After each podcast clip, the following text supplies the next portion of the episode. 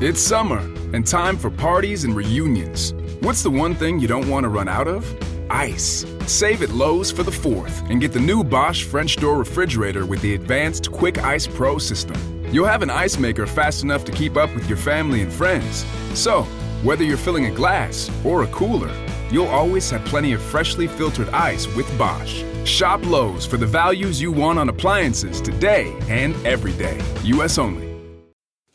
Pacundê apresenta Resenha de Boteco. Fala galera, aqui é a Jaque da Limonada Rosa e tô aqui para lembrar que esse podcast que você está ouvindo é uma produção da Pacundê. A Pacundê é um selo que depende da sua ajuda para continuar com a sua programação e estrutura. Acesse pacundê.com.br e ajude com valores a partir de R$ reais mensais. Sendo apoiador, você pode se inscrever em sorteios exclusivos de todos os programas da casa. Lembrando sempre que a cada 15 dias, nas quintas-feiras, tem limonada rosa aqui na Pacundê. Vinícius. Vinícius. Vinícius de Moraes. Fala galera! Sejam todos bem-vindos. Esse é o Preleção aqui no Resenha de Boteco, o Preleção da Madrugada, o Preleção Corujão aqui no canal do Resenha de Boteco.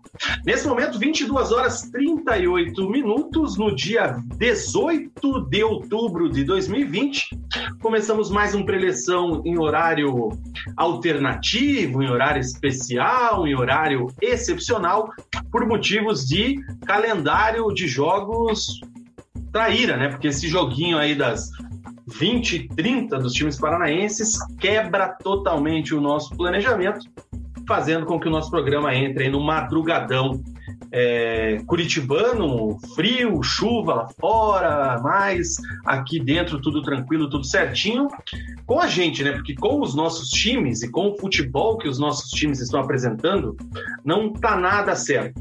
Mas começamos aí mais um programa preleção preleção de número 16 aqui no Resenha de Boteco.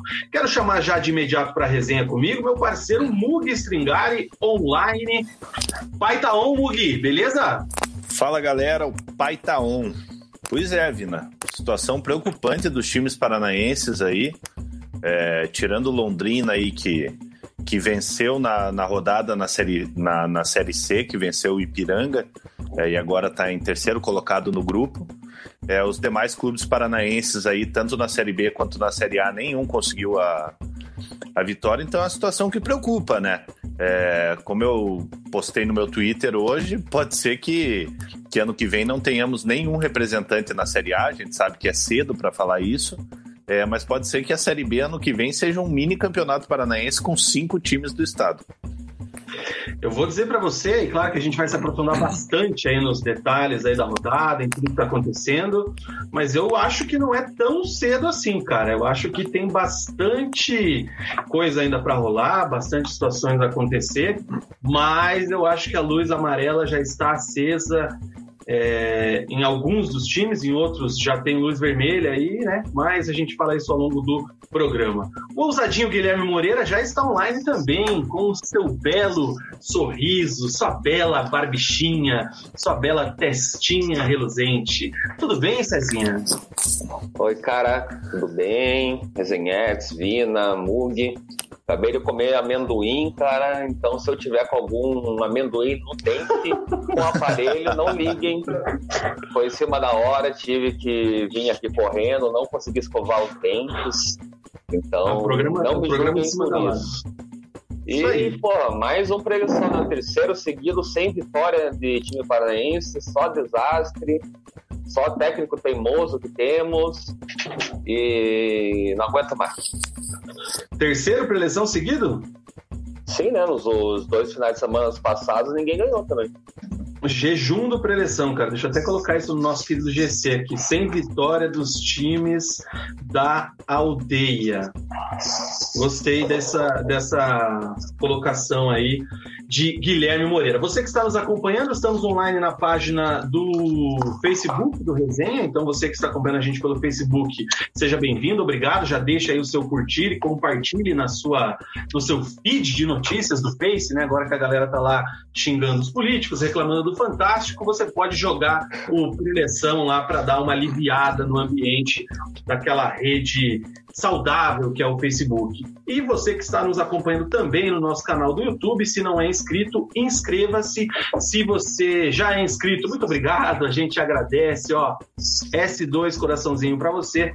Deixa aí o seu like, compartilhe com os amigos, divulguem nos grupos do WhatsApp, aquele grupo lá da CapTT que tem o mundo inteiro. Manda lá, manda lá para aquela galera que a gente vai falar aqui muito. Temas de hoje só para a gente deixar aí um aperitivo, né? A gente vai começar como a gente sempre faz com o jogo que está mais fresco na memória, no caso, o baixíssimo nível de futebol apresentado pelo Paraná Clube agora há pouco na Vila Capanema. E na sequência falaremos também de Coritiba e Santos e Atlético e Atlético Goianiense. E claro, teremos Mário Celso Petralha no Twitter. e momento! Fico feliz quando vejo Petralha no Twitter, rapaziada. Gosto. Vina, no Mário. Vina, deixa eu só aproveitar aqui que você falou que o povo tá, tá, tá brabo com os políticos. Eu queria, queria fazer um protesto aqui, cara. Vai. Eu sou o tipo de pessoa que eu evito ao máximo passar o meu celular para as pessoas, por, por N motivos, porque as pessoas às vezes são chatas, meio, meio sem noção.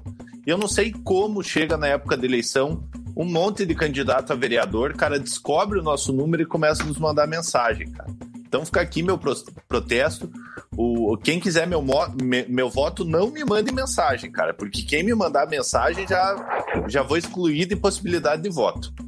É, quando a gente fica aceitando rede social com todos os nossos dados, a gente acha que é só para rede social, né? Mas já teve vários casos aí que foram vendidos nossos dados para políticos e para tudo mais, e para agências, enfim. É assim que, que descobrem. Fora os nossos amigos Paulo Cus, que mandam, que trabalham na, na, campanha, às vezes alguns não, alguns não falam, né? Ficam trabalhando na maciota e acabam passando nossos números para os políticos. Cara, tem até uma, uma história interessante rapidinho, Vina. Teve uma vez claro. o, o Lazarento do Boris, ele foi no ele foi no, no banheiro do mercado Jacomar. E ele anotou o meu celular e escreveu, tipo, faço chupeta grátis. Cara, tanto de mensagem e de ligação que eu recebi, cara. Puta mas que faz... pariu, viu? Mas você fazia na época? Você tá maluco? Tá doido? Ai, tinha ai, cara, foto também ou não? Não, não tinha ou foto. Ou era só o número? Só tinha ah, número. Deixa eu, deixa eu dar uma moral aqui. O seguinte, cara, o Felipe Crasses mandou agora há pouco aqui, até antes da live começar, para a gente liberar os programas dos agregadores de podcast. É, até respondi ele aqui, mas para a gente deixar na live, cara, a gente está formalizando, os, é, formalizando. A gente está liberando os programas através da nossa parceria com a Pacundê, né, que segue aí ininterrupta mesmo na pandemia. Inclusive, um abraço para a galera da Pacundê. É, a gente está disponibilizando os programas, sim, toda segunda-feira ali a gente já lança aí no Spotify, no Dia Deezer, no iTunes, ai, sei lá o quê, enfim. Quem procurar o Resenha lá vai achar. E é sempre bom lembrar, né, Cezinha, que o Resenha, quando lança programa, é top 15 dos podcasts esportivos aí, né? Um negócio assim, você que monitora melhor essa parte. É, exatamente. Quando a gente lança lá, é claro que a gente ficou um tempinho ali sem lançar, né? É, que até a reclamação do Felipe tem um certo sentido, Sim. mas aí os últimos quatro, cinco programas a gente já tem colocado de volta ali mesmo sem ter entrevista, né? Tá é difícil conseguir entrevista aí pra gente fazer o nosso resenha live ao vivo. Live, live ao vivo é bem, bem certinho, né? Mas tudo bem. E, e tá, tá lá, a gente continua aí entre os mais escutados quando a gente coloca, mas realmente a gente está voltando a colocar toda semana, nem que a gente não faça entrevista, para justamente continuar em podcast mais, mais ouvido, para não cair lá no Spotify, né? Se começar a não, não, a galera não dá play lá, a gente começa a sair ali do, da, da listagem do, do Spotify e dos outros agregadores também. É isso aí. Então você que está nos acompanhando, já deixa aí seu recado, mande seu boa noite, sua cornetada, faça como a Jenny elogiando a capa chique que eu fiz com a foto do Petralha, nosso Vitor Macedo nos ameaçando aqui, pulhas, olho na nuca, nosso querido Jonatas Proença, vocês só querem vantagens, nosso parceiro Jamistrelli é, cornetando o atraso do programa, a gente vai cornetar ele no Twitter, né? Assassino de celebridades. Não, e, e derrubaram, derrubaram a conta dele essa semana, hein? De derrubaram, mas já tá online. Pode procurar lá. Não, foi eu falando com ele no WhatsApp ali. Ele não sabendo, não, tá tudo normal no Twitter. tá dois minutos, ele, ô oh, cara, não tá funcionando mais, não. então fica aí um abraço e salve Márcio Canuto, é. que segue vivo. O Leonardo Borges dando aquela moral, dizendo que a gente é o Nil Mesa Redonda, é Buster BW. Boa noite também para a querida Paula Rocha. Cara, tem bastante gente online aqui, acho bom a gente começar a falar do futebol. Cara, tinha uma boa aqui, ó. Nosso querido Uber Curitibano perguntando se o Mundo sentou no modem porque a internet tá boa hoje. É isso aí. Não, vou explicar para ele, é porque tem um puta de um espelho aqui na minha sala, cara, e eu acho que e acho que atrapalha um pouco ali no, no meu quarto, no, no outro quarto que eu, que eu fiz para ser um estúdio, que pelo jeito eu não vou conseguir usar. Então hoje a internet aqui da sala tá, tá bacana. Vamos rezar para que continue assim. O Mug fez um estúdio que não poderá ser usado como estúdio. Um abraço pro nosso Cara, parceiro o, Carlito. O, to, o, topetinho do Mug do, do boné tá quase saindo ali, hein? Mas até o final do programa sai. Preciso cortar Ó. o cabelo, cara. um abraço também pro Munir. Galera, vamos começar aqui a falar de futebol. Tem gente querendo conversar com a gente sobre futebol, falar sobre Paraná Clube, né? Paraná Clube do técnico Alanal, que chega a seis jogos sem vencer, empatou com Sampaio Correia, acho que escrevi errado ali, né? Empatando, empatou. Cara, você escreveu errado, é, você fala empata com o Sampaio e a Correia, não tem o I ali.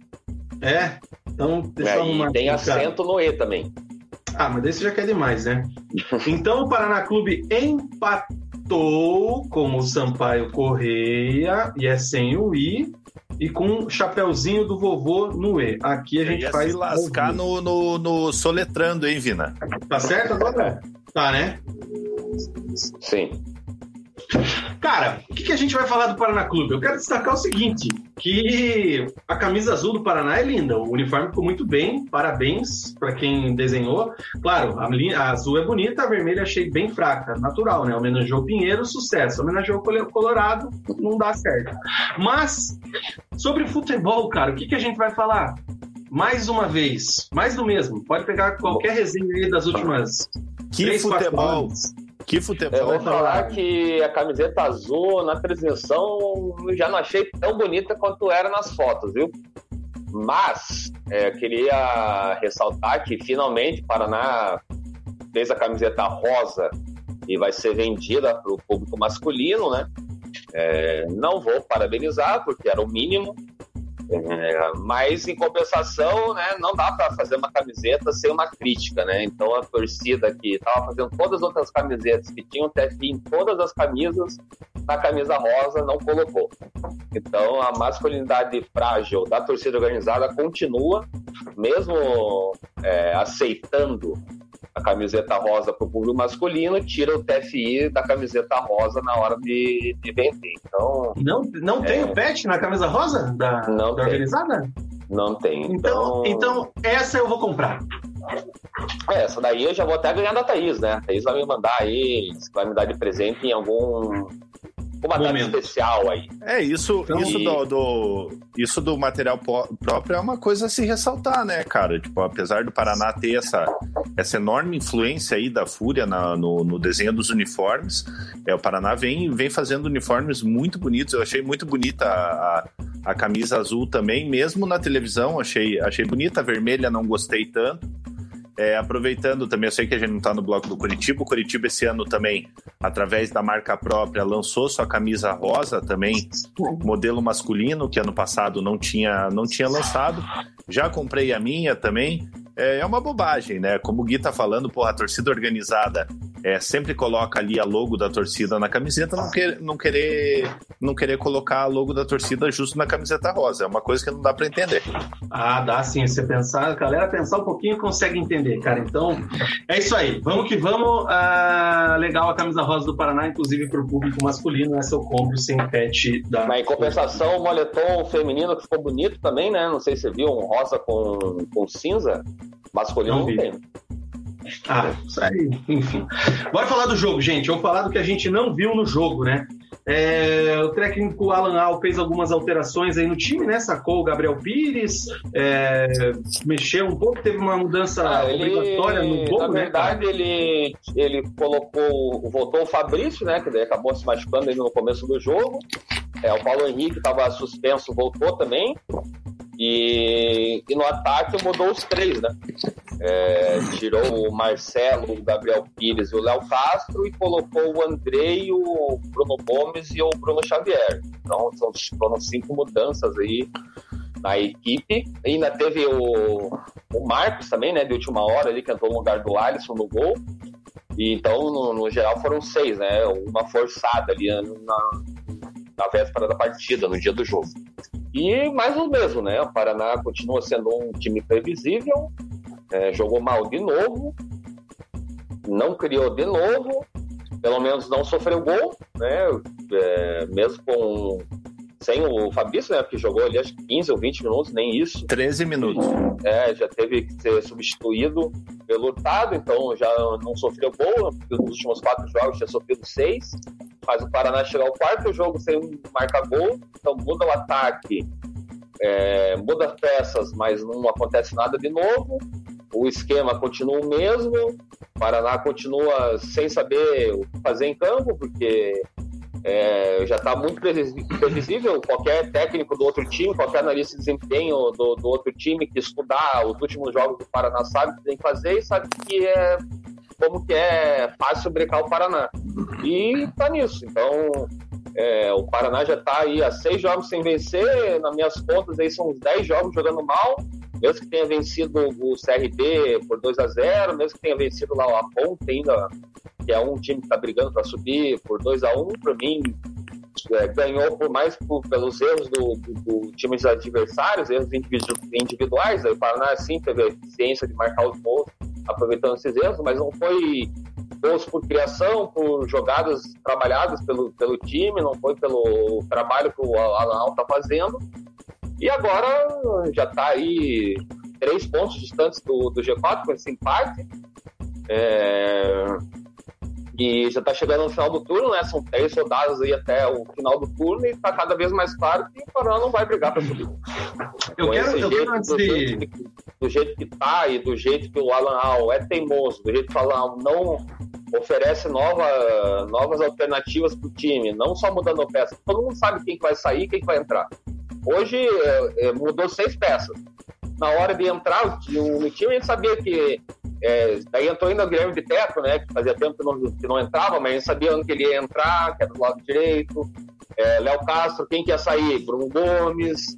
É tudo previsível, todo mundo sabe o que vai acontecer quando muda a substituição. Então é fácil de, de prever o Paraná é fácil de impedir que o Paraná vença. E se continuar desse jeito, vai continuar não vencendo. A gente pode ganhar num jogo outro, bola parada, num, num erro do adversário também.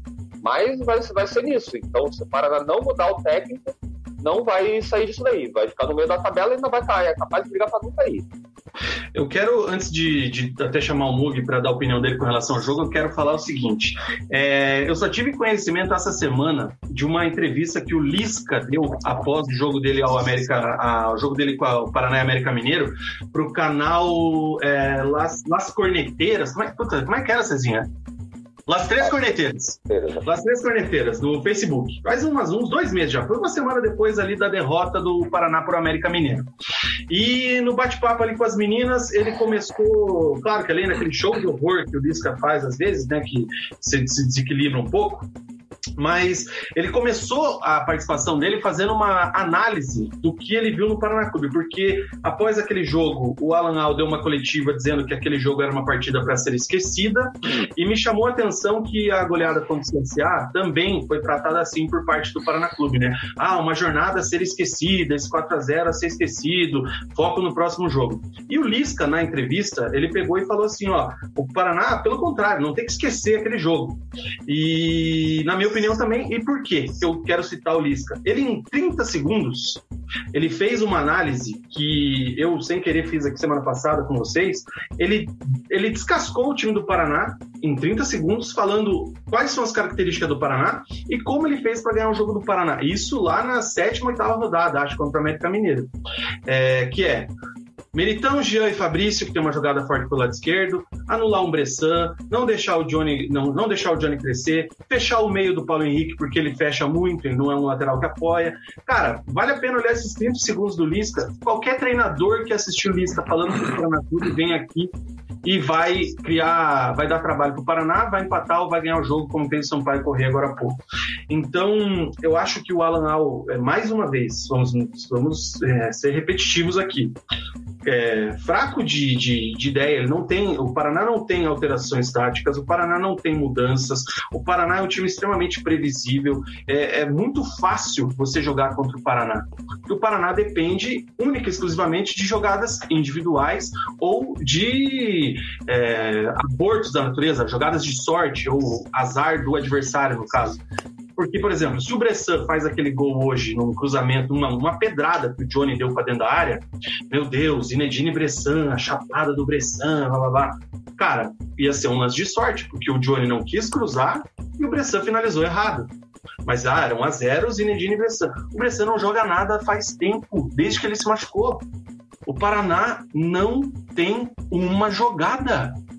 O coitado do Bruno Gomes, cara, pelo amor de Deus, eu cheguei a, criticar ele aqui é, há uns programas atrás também, me arrependo profundamente. E vocês até me corrigiram naquele momento. O cara não pega na bola. Você pode colocar qual nove você quiser. Põe o Cristiano Ronaldo, melhor nove do mundo. Não vai pegar na bola jogando no Paraná Clube. Então, e daí ele acaba fugindo da, foge da característica dele também é. de, de sair para buscar o jogo, cara.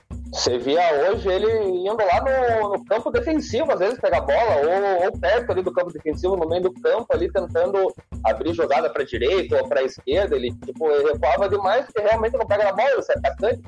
É, claro que assim, você tem. O atacante não vai ficar pegando toda hora da bola, a não ser que você seja um time seríssimo que tá toda hora atacando, né? Que não é o caso do Paraná. Então é, é aquele caso sendo o cara tá irritado, que o cara não pega na bola e você sabe assim, você não tá pegando na bola. quando vem uma, é meio que obrigação, né? É obrigação de atacante de marcar, mas você tá frio, né? Você, não, você tá correndo de um lado pro outro. Ou às vezes até parado, que a bola não tava nem chegando. E, e, não pega. Daí quando vem, você tem que decidir. E o cara, às vezes, ele sai da área, tenta se aparecer pro jogo, tenta pegar um pouquinho na bola para ficar frio, para ter esse contato com a bola, quando quer mesmo é fazer o gol, mas enfim, Gui, e é, aquela não coisa... chance e não, e não, não, não cria nada. E aquela coisa, o jogador, ele, ele, ele fugindo da característica dele, não significa ele sendo um, um matador, um, um artilheiro, não significa que ele vai ser um, um bom armador, um bom atacante de velocidade. Então, pô, você pega, eu já falei em alguns resenhas aqui, um camisa 9 às vezes é, é perna dura. O cara é um bom finalizador, é um, sabe, um bom cabeceador, mas ele sai da área, ele vai ter dificuldade. Então, então o jogador acaba, acaba, acaba se queimando com, com a torcida, mas muito em função de ir buscar uma jogada num local que não é o dele. Cara, outra coisa que me chama atenção também com relação a Alan Al é a falta de coerência e convicção no que ele mesmo faz.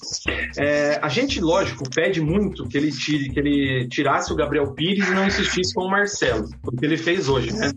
Aí ele pega e deixa os dois no banco, colocou o Bruno Xavier aberto pelo um lado e o André aberto pelo outro.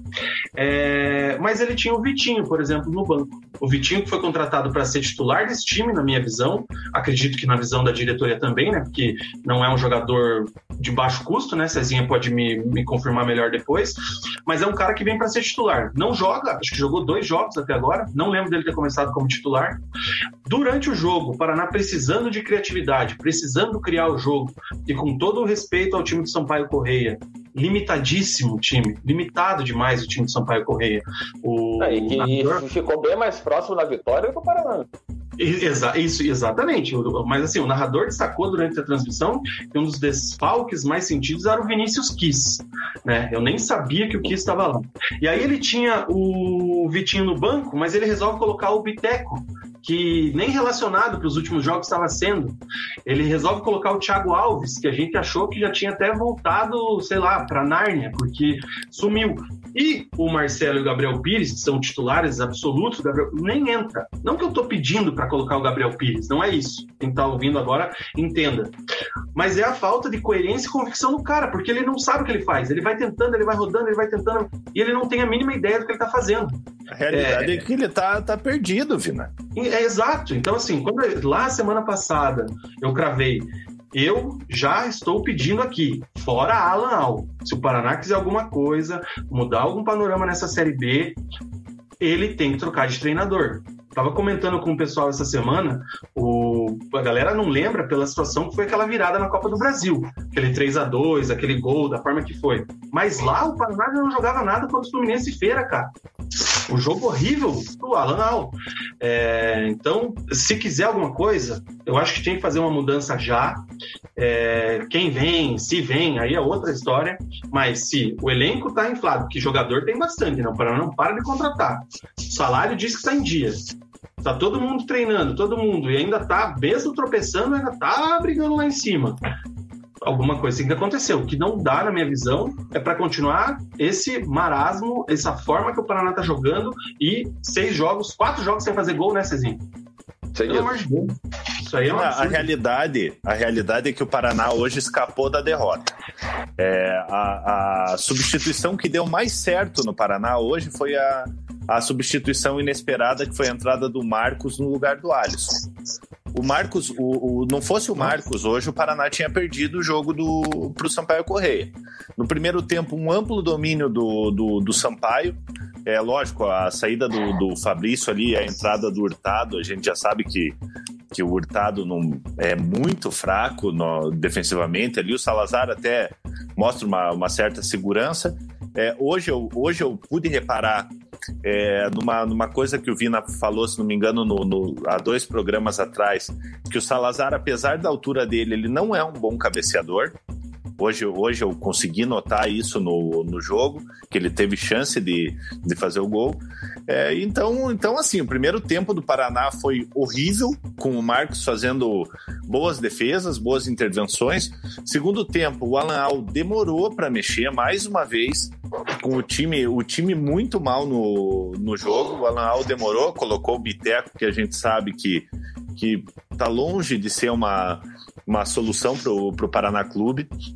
O centroavante, como vocês falaram, passando fome ali, é, a bola não chega para o cara. É, a gente falava programas, uh, programas atrás, quando o Bressan estava naquela, naquela fase iluminada, que, que, que a gente se preocupava caso o Bressan se machuque, é, como é que fica a situação do, do Paraná. Não precisou nem o Bressan se machucar, bastou o Bressan entrar em uma fase para o Paraná cair de produção, porque o Paraná era um time totalmente dependente da, do, do Bressan.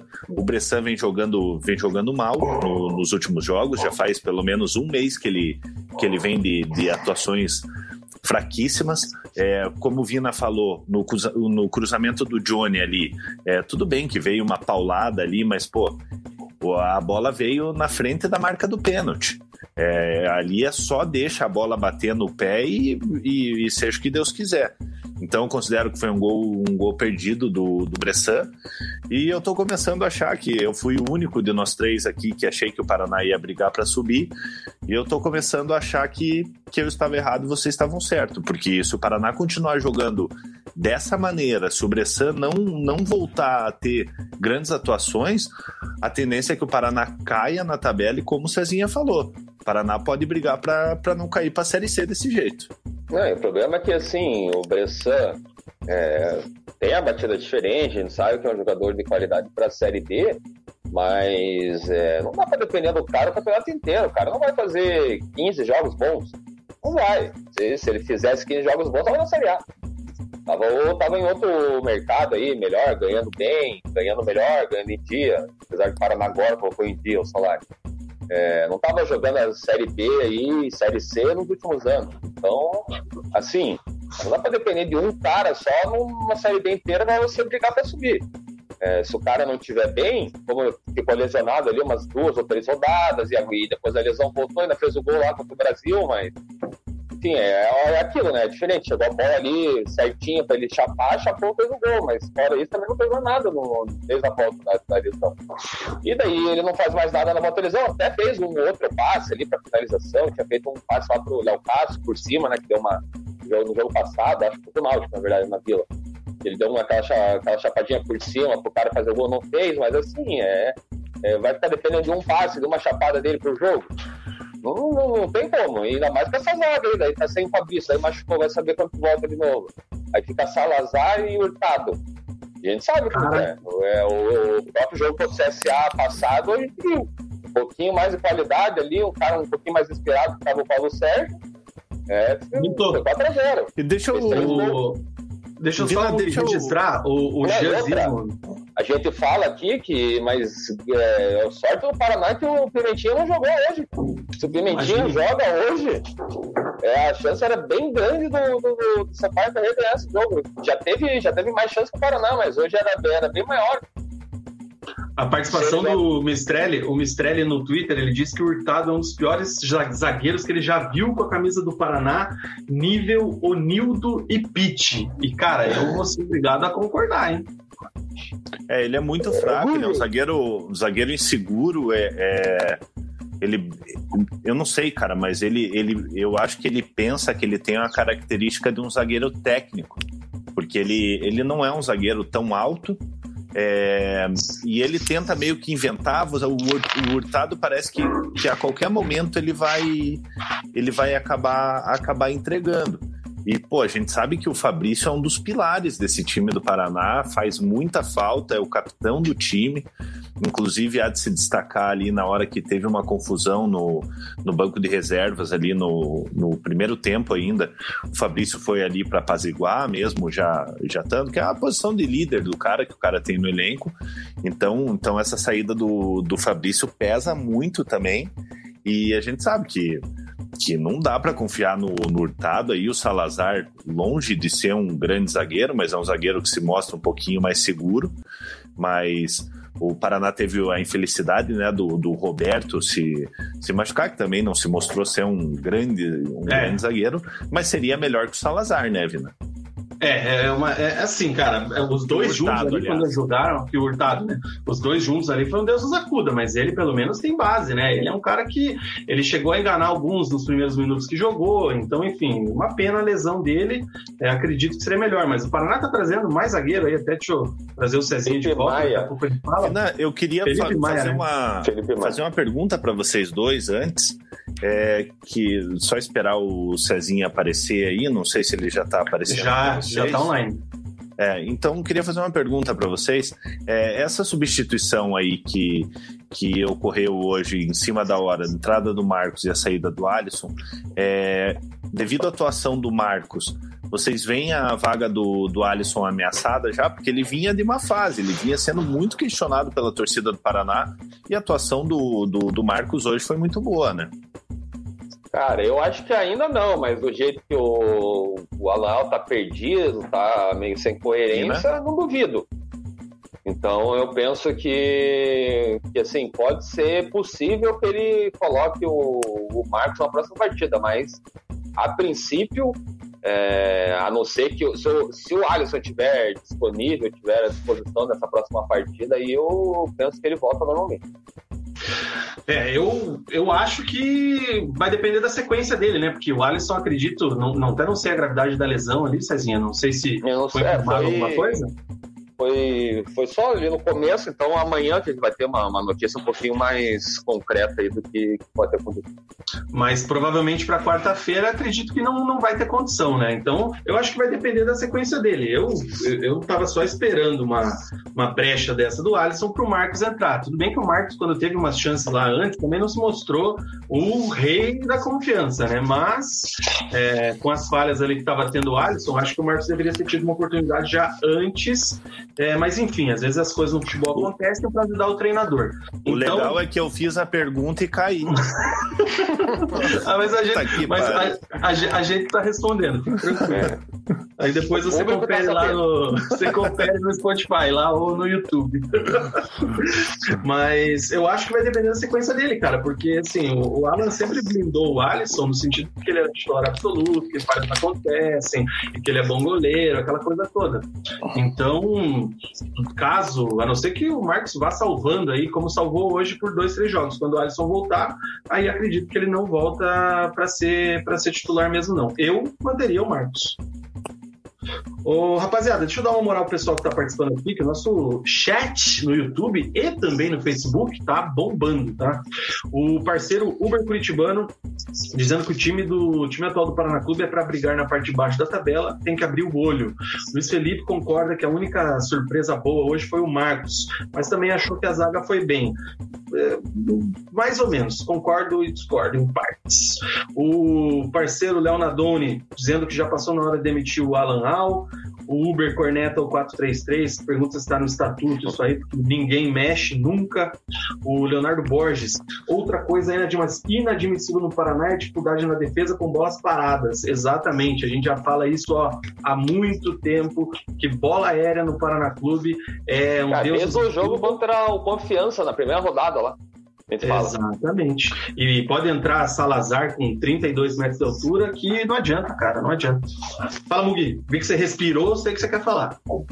Não, cara, é, é, eu concordo. Isso aí que ele, que ele tá falando da dificuldade na, nas bolas paradas entra muito naquilo que você que você ressaltou nos programas anteriores que eu acabei de falar, na dificuldade do, do Salazar na, na bola aérea. Pô, o cara tem 2 metros e 3, ele teria que ganhar todas as bolas aéreas. E realmente o Paraná tem uma dificuldade enorme, na, principalmente em escanteios, em, em bolas cruzadas na, na área ali. É, o Paraná ele, ele, marca na bola parada a famosa marcação mista, né? São quatro jogadores é, em linha e dois individual. E mesmo assim ainda sofre, né? E você, o Vina pontuou bem lá na, já uns resenhas atrás, desde que o Salazar entrou, que ofensivamente também não, o não faz gol, né? Bola parada, né? Ele não. Escanteio, ele, falta, nem nada. E a turma ele, bola no Salazar e o Salazar não cabeceia bem. Então o cara tem dois metros de altura e não aproveita. E, cara, você vai ver os caras que marcam ele são, tipo, 30 Danilo. centímetros a menos que ele, cara, 20 no mínimo. E o cara Danilo. não consegue. Hoje, inclusive, no, fazer a... no, no, primeiro tempo teve um lance que até o, o juiz deu escanteio. Mas Sim. o Salazar tava na, tava na jogada. Pô, aquilo ali é pra ele entrar estufando de cabeça, cara. É, é eu, eu, eu tinha reparado, cara, ele não sabe cabecear, por mais que ele tenha toda aquela altura. O. Quem mais aqui, rapaz? Vamos lá, ó. Luiz Felipe concorda que o Bruno Gomes é injustiçado, a bola não chega para ele. E, o Leonardo Leal, lá no Facebook, já disse que não adianta a bola chegar no Bruno, acha que ele é preguiçoso e ruim. Atacante tem que fazer gol e bola no pé dele, eles e a bola no pé dele, ele se bate inteiro. Mas aí Respeito, tá, mas discordo. É, se, se assim, claro, ó, não é um baita atacante, dele. Né? Eu vou usar a opinião dele. Se ele é preguiçoso e ruim, é, a bola não chegando é pior do que se chegar. Entendeu? Pelo menos dá oportunidade pro cara. Às vezes o cara é um ruim com sorte. Mas se a bola eu... não chegar, a gente não vai nem saber se ele tem sorte. Não, e é aquele negócio, né? Daí coloca o Léo Castro contra o Náutico ali, até a gente, eu comentei ele da bola do, do Bressan, ele teve mais umas duas chances ali, acho que fazer. Tipo, não era chance clara, assim, mas sabe, quando é aquela bola que você dá pro atacante, tipo, se vira aí, né? Tá um contra um. E não, e não conseguiu fazer nada. E agora o Paraná tá tentando trazer lá o Bruno, Bruno Nunes, que é do Juventude, tava no Juventude, recendio lá. O cara não teve uma temporada que fez mais de sete gols. Porra, e o cara tem 30 anos já. É ele que vai resolver o problema do Paraná? É, a bola já não chega, daí chega um cara que de 30 anos que fica rondando Série C, Série D ali, sim, um pouco da Série B. O cara não faz. Não vou nem falar 7, 8, não chega, não chega a 10 gols num ano. Como que vai resolver? A merda é que o, o, mercado é ruim também, né, cara? É, tem poucos ah, nomes para você trazer, cara. Mas o mercado é ruim, mas o Paraná tá enchendo o elenco de tiriça aí, hein, cara. Pelo amor de Deus, depois já dá para começar a fazer aquela conta lá de quantos jogadores e isso, e, foi isso até do... o, o Henrique Ventura, acho que essa semana, ele fez um, uma trid ali no, no, no Twitter. Cara, eu acho que é do... Não é trid? Não sei, só tô cornetando só. É, ele fez um Twitter lá falando que acho que metade do, do elenco do Paraná é atacante. É? Tipo, do meio pra frente ali. Vamos abrir o site aqui. Não foi hoje, mas foi durante a semana. Mugi, pra você essa aqui, ó. Nosso parceiro Joca tá acompanhando a gente. Mugi, mandar um abraço pro, mandar um abraço pro Joca. É, pô, nesse momento aí eu acho que é, ninguém pode zoar ninguém, né, cara? Porque a situação tá feia para todo mundo. E nós só falando aqui para vocês aqui, nesse negócio que eu falei do mercado, é, entra, entra o Alan Al também. É, entra em relação ao Curitiba também. É, o mercado dos técnicos também tá bem ruim, cara. Tipo, mandando o Alan Al embora, vai trazer quem? Micali? O Matheus Costa foi demitido. Do Paysandu? Não, Matheus Costa, ele saiu lá do Confiança, né? Ele, não, mas ele saiu do Paysandu. Ah, então nem, nem sabia. Então. Nossa, que fase. É, ó. ó, o Ventura tá online aqui, ó. 60% do elenco é do meio para frente, é o que menos rende. Então, fica aí. E o Munir tá dando aula de inglês pro Cezinho aqui, além de repórter, também professor. Se fala thread, no inglês, thread. Então, Olha só. é thread mesmo. Uh, que mais, cara? Tem mais gente que participou aqui que é interessante. Cara, ó, o Zanona meteu no estatuto aqui, ó. Paraná Clube só pode alterar atletas nos casos de contusão, gol sofrido e ou 30 minutos do segundo tempo com o jogo em 0 a 0 Cara, isso também é outra situação, né? O Alan Al, eu acho que ele ficou é, traumatizado com aquele jogo com confiança, que a gente cornetou ele porque ele fez as cinco mexidas é, juntas e aquilo ali quebrou o time que estava ganhando de 2 a 0 e sofreu um empate. E de lá para cá, o cara não mexe no Paraná, ele não mexe no time. Ele colocou o Thiago Alves hoje com 33 minutos, cara. Coitado do Piá, velho. O que, que o Piá vai fazer em. E você sabe o que, que é pior, Vina? porque é, porque é um consenso entre a torcida do Paraná, entre comentaristas, entre narradores, que o Paraná precisa fazer uma alteração. Você escuta na, na rádio, na Transamérica, você vê na televisão os comentaristas falando, você entra no, no Twitter, a torcida falando, e o Alan Al não muda, cara. É um negócio que é uma unanimidade, todo mundo falando que o Paraná precisa precisa alterar e ele continua com o mesmo time, cara. Que nem a, a Bizinelli, ela postou no, no Twitter ali. Ah, o Alan já mexeu aos 13 do, do primeiro tempo, teve que tirar o, o Fabrício e colocar o, o Hurtado. Então agora ele acha que já fez, já fez muito.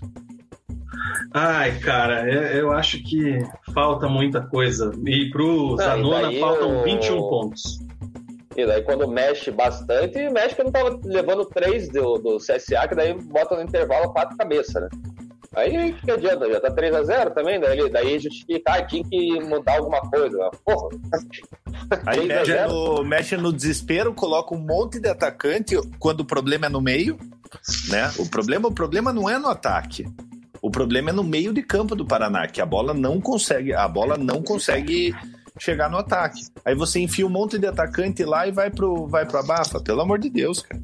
Ó, o Luiz Felipe disse que o Paraná tinha que trazer o Maurílio, cara. Maurílio, hein? É um nome que sempre ronda aí, né? Sempre que ele dá uma entrevistinha, ele fala que ele tem interesse em trabalhar no Paraná, né? Eu, no lugar dele, não sei se eu vinha, não, hein, cara. Deixa ele como. Nossa, ídolo. eu, no lugar do Paraná, não ia buscar o Maurílio, né? O que, que ele fez é, na, na também carreira? tem essa, né? Também Foi tem lá, essa. fez o. Ele, eu lembro que eles começaram a pedir ele porque ele fez um trabalho lá no Asa, se não me engano. Foi ou lá no time do Ceará, lá, que, que ele foi um pouquinho bem lá. E lá, daí ele veio jogar aqui até contra, sei lá, contra o Coxa. Jogar. É, contra o Coxa. E daí ah, e começaram a falar para ele ficar aí, mas depois disso aí tá onde? Tá treinando é. quem? Eu sou contra isso de, de repatriar ídolo para ser treinador, porque treinador é a, é a, profissão mais ingrata que tem no, no, no futebol brasileiro. É, você pega ali o Saulo, é, tentou ser treinador do Paraná uma época, também não deu certo. É, tipo, caiu, né, so... Paraná. Ele caiu era o treinador na, no, é. no, jogo da queda. Ele, ele assumiu no final do ano e caiu mas por sorte não, não arranhou a história dele no, no Paraná Clube. Mas a gente vê, pô, o Zico no, no Flamengo foi diretor técnico lá, tinha gente xingando o Zico. Nossa, sabe? Como, como, olha como a gente é corneta de graça, né? Se a gente forçar, imagina o Paraná na Série A, lutando contra o rebaixamento, mandou o treinador embora e colocou o saldo para pagar fogo, hein, cara? Não, mas em 2012, se não me falha a memória, quando o Paraná não caiu, né? Se livrou naquela última rodada, era o saldo também o treinador. É, ele, ele teve uma segunda passagem também. É, Inclusive, cara, eu acho que por isso isso, por isso que o Lúcio Flávio não assume o Paraná Clube, cara. Porque ele é um ídolo do Paraná, então eu acho que o cara pensa: será que vale a pena eu me expor aqui? Mas você acha que se, se cai o Alan e querem efetivar o Lúcio Flávio, você acha que ele não aceita? Eu acho ah, que ele vai ser obrigado a aceitar. E, e ah, eu e aceitaria. Assim, e eu, é auxiliar, eu... e por mais que o auxiliar esteja, tenha uma voz menor ali na comissão técnica, mas ele, por todo o peso que ele tem no clube, por toda a história, e até pelo conhecimento de, de, de ex-jogador, né, de alto nível, né, que ele foi por muito tempo, é, ele tem culpa também nessa, na, na, toda essa trajetória do Paraná na Série B. É um dos, não é um dos principais, mas ele tem sua parcela ali. O cara principal auxiliar. Tá ali no, no, no clube há anos, conhece o clube de, de, de ponta cabeça, de olho fechado. E assim, daí claro, o cara pode sugerir e o Alan falar, não, não vou fazer isso daí. Mas tem sua parcela também. Sim, uma, o Mistrelli está sugerindo o Galo, cara. Eu não ia atrás do Galo também, não. Mas, enfim, eu queria passar para vocês aqui, rapaziada, antes de tudo, a querida tabela com os resultados e também a gente já projetar. É... Que, que cadê, rapaz? Não, mas não é essa janela que eu quero. A projetar para essa rodada contra o querido Cuiabá, né? Cuiabá que é líder isolado dessa Série B e o jogo é fora de casa. E o Paraná. Opa, tudo bem? Que isso, Gui? Ô, Cezinha, é ajuda nossa né? audiência aí, cara. Pelo amor de Deus. Ó, é, a gente teve a rodada começando. Nossa, segunda-feira, velho. Ah, não vou falar todos, não, vou sim. Náutico perdeu para Ponte por 2x0, o Havaí empatou com o CSA 1x1, o Guarani ganhou do Cuiabá por 1x0, o Botafogo perdeu para o América por 2x1, o Cruzeiro empatou com o Juventude 0x0 e teve até o jogador do Juventude, o Cajá perdeu o pênalti no começo ali, né? Uhum. O Chapecoense empatou com Vitória 1x1, Confiança 3, Oeste 1, CRB 4, Operário 1, ai, ai, ai, Operário, Brasil 0, Figueirense 0, e Paraná 0, Sampaio 0. E a classificação nesse momento é a seguinte, deixa eu até dar aquele zoom esperto aqui pra galera. Nossa, mas esse zoom ficou muito zoom. É, o Cuiabá é o líder com 32, com 16 jogos. A Chape tem 30 com 15 jogos. O América tem 29 e a Ponte Preta 27. O Juventude 24 e o Paraná 24. Então já são três pontos aqui para o primeiro time no G4, né, cara? A gente teve o Operário, uma queda e já está em nono. O Operário precisa acordar, né, para voltar a brigar pelo menos e não começar a passar susto, né? Porque aí, ó, já fica mais perto da ZR, tem o Figueira com 15, Botafogo com 14, Cruzeiro vice-lanterna com 13 pontos e o Oeste com 7 lanterninha. Acho que já dá para dar Deus. Próximo jogo aí do Paraná Clube já é na quarta-feira, né, cara? A gente vai ter Paraná Clube e Cuiabá na Arena Pantanal, 19 horas, horário de Brasília, né? Porque tem fuso lá, né, Mugi? Tem, lá é uma hora menos. Então lá vai ser, o jogo vai ser às 18? Isso, 6 da tarde. E aqui a gente vai ser às 19 horas. Já foi destacado aí que é transmissão para o Brasil inteiro no Sport TV. Então, muita gente aí vai ver provavelmente o belo futebol do Paraná Clube de Alan Al. Dá para esperar alguma coisa aí para esse jogo? Mug, você que é o setorista do Cuiabá no programa? Olha, Vina, o, o Cuiabá vem bem, tropeçou nessa rodada. É, mas a expectativa lá na cidade é, é muito grande em torno do time. É, montaram um time que não é um time caro, lógico que trouxe o Elton, que é um jogador já mais conhecido aí, o Elton saiu do esporte para ir para ir para o Cuiabá, então a expectativa Tirou é nosso alta. amigo Gênison do, da titularidade Isso, do, titular. do, do Cuiabá. É, e a expectativa é alta, cara. O, a montagem desse a montagem desse time aí foi para realmente para subir. É como eu falei nos programas passados, Vina, o Cuiabá ele tinha o objetivo de, de ficar dois anos em cada série, dois anos nascer, primeiro ano de conhecimento, se manter, segundo subir. É, então na, na série B é a mesma coisa. Primeiro ano se manter e no segundo montar um elenco para subir. E, e tá tendo sucesso. No, o, o Cuiabá paga paga certinho em dia lá. Então vai paga ser um jogo também. paga bem, vai ser um vai ser um jogo bem complicado para o Paraná. É, o Cuiabá ele tá com 32 pontos ali, até fiz a, uma matéria essa semana dizendo que dos, dos últimos cinco anos, né, a média dos times que subiram para a Série A tinha 32 pontos na virada do turno. Então o Cuiabá já tem 32, faltando três rodadas. Né? É, tá bem encaminhado, com certeza vai brigar, né? É difícil não chegar até os outros times que não subiram, é, mas passaram do chegaram a 30, passaram dos 30 pontos no, no primeiro turno ali, ficaram brigando, né?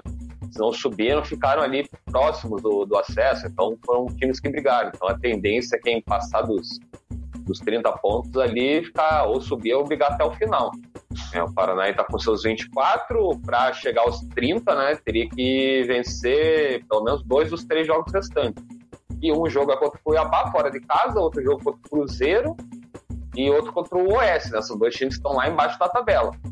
Então, assim, até dá para chegar ainda, né? Assim, tese, brigando contra times que estão lá embaixo, teria que ganhar. Mas, pelo que o Paraná vem apresentando, pelo Paraná vem jogando, eu não coloco o Paraná jogar contra o Oeste mesmo e falar assim: o Paraná vai ganhar. Acho que é um jogo que, que não dá para cravar. Outro adversário, do, outro adversário do Paraná vai ser o calor, viu, Vina? Tem feito muito calor lá em Cuiabá, tem dias que tá fazendo 40 graus. É, eu, que, eu que morei lá, eu às vezes ia pô, jogar bola à noite lá, tava 32, 33 graus, então você respira, o ar não vem. É, tempo extremamente seco, então o Paraná vai ter mais esse adversário lá. Ventura dizendo aqui que a cara do Paraná fazer um milagre contra o Cuiabá e depois ressuscitar o Oeste. É bem a carinha mesmo.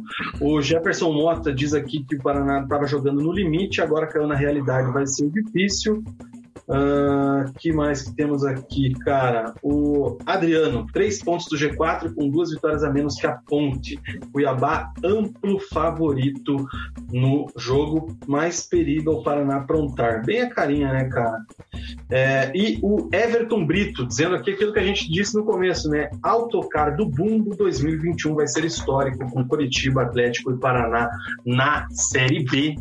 Todo mundo preocupado, cara. Não tem ninguém feliz nesse momento na cidade. Tá Cara, eu não me lembro quando foi a última vez, pelo menos desde 92, é, desde 91 o Atlético jogou a Série A em 91, né? Eu não lembro quando foi a última vez que, que não teve times paranaenses na Série A. Eu acho que 92. 92. Foi, foi, não, 92 teve Londrina. Não teve? Boa pergunta. Aí você me pegou. Mas de Curitiba. Tempo. É, Coloca não, Curitiba, é, então, que daí fica mais fácil. É, de Curitiba, então, porque, porque daí o Paraná subiu, né? 93, 94, Paraná. 93, 94, 95, Paraná. Em 96, o Curitiba e o Atlético foram para se, juntam. se juntam ao Paraná. E eu acho que então, sempre tem um representante. For, e se for ver bem, acho que vai ser a primeira vez, né? Caso aconteça esse desastre humano aí, futebolístico, seria a primeira vez que o Paraná, até acho que Curitiba jogaria uma Série B juntos, né? Uhum. Que acho que não jogaram nenhuma vez na, na história. Como o Paraná. Não, acho que não. Não, essa de. No... É, daí não sei, não vou, não vou responder porque não tem que pesquisar aqui, cara, mas eu acho que de 92 jogou. Estavam os três, né? Pode ser. Eu sei que nessa época o Coxa chegou a jogar a Série C, eu só não lembro o ano. Quem lembrar, manda aí, gente. O que mais que temos aqui, cara? De participações? Nada interessante. Mentira, tem bastante, mas para daqui a pouco. O pessoal perguntando se a gente já falou do Atlético. Não, vamos falar daqui a pouco. O Andras e o Munir pedem pra gente falar do Coxa antes que ele tem aula amanhã. Vamos pensar no teu caso, cara. O Luiz Felipe pergunta quantos gols vamos levar do Gênison na quarta. Cara. Nenhum, porque o Gênison tá jogando cinco minutos por jogo. Ah, né? Com, com o Hurtado e o Salazar, meu amigo. Eu, se, eu sou vezes é técnico, eu suficiente. coloco, se eu sou técnico, eu coloco o Jenson pra jogar, velho. Imagine a raiva do homem. É isso aí. E o Ventura elogia que a recuperação do Cezinha, que já tá tomando a Mistel. Como se ele tivesse parado em algum momento, né, Ventura? Por favor, né? Melhore. Tá, Enfim, parei, né? No primeiro dia de isolamento eu falei, foda-se, eu vou tomar uma berra, já que eu tô na merda aqui, né, com esse vírus. Morrer, daí, morreu. é, daí depois eu parei mesmo. Só fui voltar esse final de semana. É isso aí. Ó, o Ventura disse que 92 o Atlético estava na A ainda. Confesso que não lembro, não vou responder sem pesquisar, mas é isso aí. Acho que desde 92 não temos os três times, enfim, vamos ver. É, mais alguma coisa de Paraná, Cezinho? Uma última notícia? Tem essas duas contratações aí que você já falou, né? O Felipe Maia e o outro atacante. E o Bruno, é isso, né? né? Rezar? o que resta? Vai Tem que rezar. É isso aí, cara. Você está acompanhando aqui o programa Preleção no canal Resenha de Boteco. Se você já é inscrito no canal, beleza? Te agradeço. Deixe seu like. Se você não é inscrito, você inscreva-se. E se você está assistindo a gente, deixa o like aí no vídeo, galera, porque é muito importante para que a gente é, seja mais pulverizado na audiência. Ó, a gente tem 19 likes agora e tem o dobro de pessoas assistindo ao vivo neste momento. Então, por favor, né? Dá o likezinho aí, ó. Quantas ganha pessoas ao vivo? Nesse, momen nesse momento tem 43, temos 22 likes. Quer dizer que semana passada a gente estava cinco jogos invictos, sem dislike no vídeo. Semana passada recebemos dois, então você que deu dislike aí, pau no seu cu, filha. mas, é, brincadeiras à parte, se você não gostou, dá o dislike, não tem problema, mas fica inscrito Ah, aí. e, que é assim, e tem que falar do. Aciona o sininho também, porque quando tiver vídeo já aparece lá, ó, resenha está ao vivo. Resenha Isso. publicou um vídeo. É É, aí. somos youtubers. É isso aí. Cara, vamos falar do Coxa, porque a gente vai deixar o melhor para o final. E o melhor é o quê? Mário Celso Petri. É... Mugi, o que, que aconteceu aí com o nosso querido Verdão, né? Teve um espasmo, sei lá, teve um, um flash de bom futebol durante a semana, né? Jogou muito bem contra o Palmeiras, derrubou, fechou. É... E ontem, né, vítima fácil ali, o Santos venceu o Curitiba, 2 a 1 no Couto Pereira. Jorginho voltou a aprontar das suas, enquanto Cezinha trava o tiro da transmissão. Mas o fato que irritou novamente a torcida e o Curitiba segue na ZR, né? É, Jorginho, né, Vina? Mais do mesmo, cara. É, depois de fazer um excelente jogo, o melhor jogo do ano do Curitiba na, na quarta-feira diante do, do Palmeiras.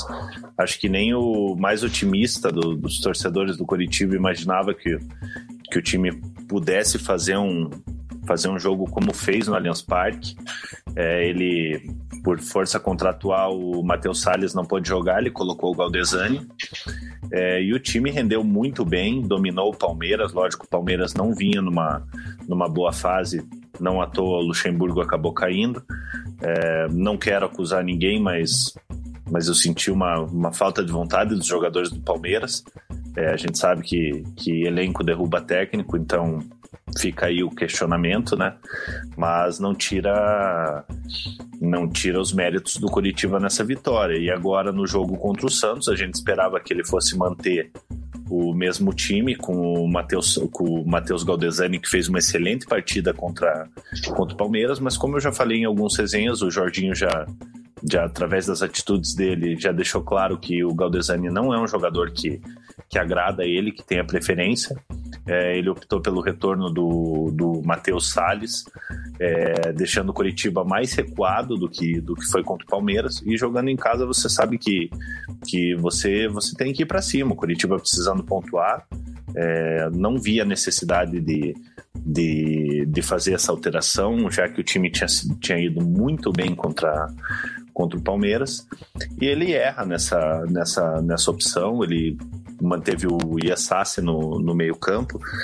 Tudo bem ele querer, ele querer o retorno do, do Matheus Salles, mas pelo que o, pelo que o Matheus Galdesani jogou contra o Palmeiras, ele não poderia perder o, o lugar no time.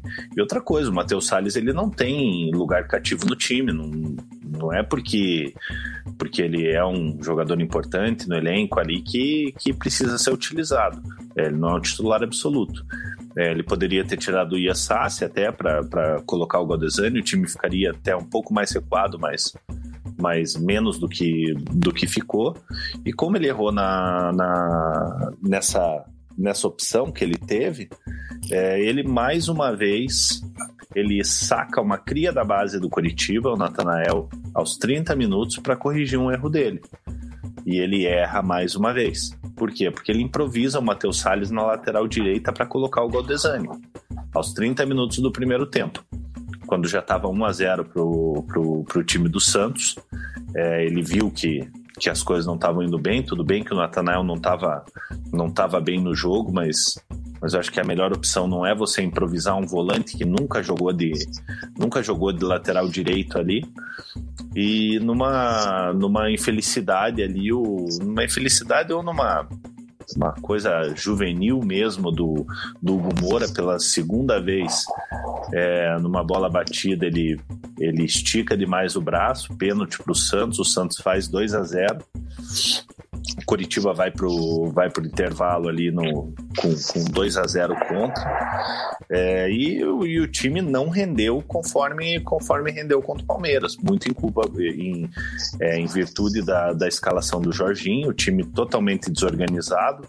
É, a bola também não chegava na frente. O William Matheus também muito mal no jogo. É, tivemos a substituição também por força contratual ali.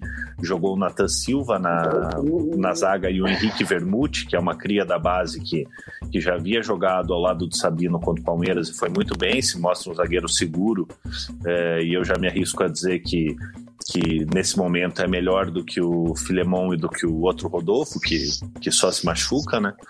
É, então o Curitiba, Curitiba ganha um zagueiro, pelo menos do, dos males o, o menor, e no segundo tempo o Curitiba deu uma, uma leve melhorada ali. O Santos, o Santos sentou em cima da bola para para segurar o resultado, não, não se arriscou muito, tanto que o Wilson não, não chegou a fazer nenhuma defesa difícil durante, durante o jogo.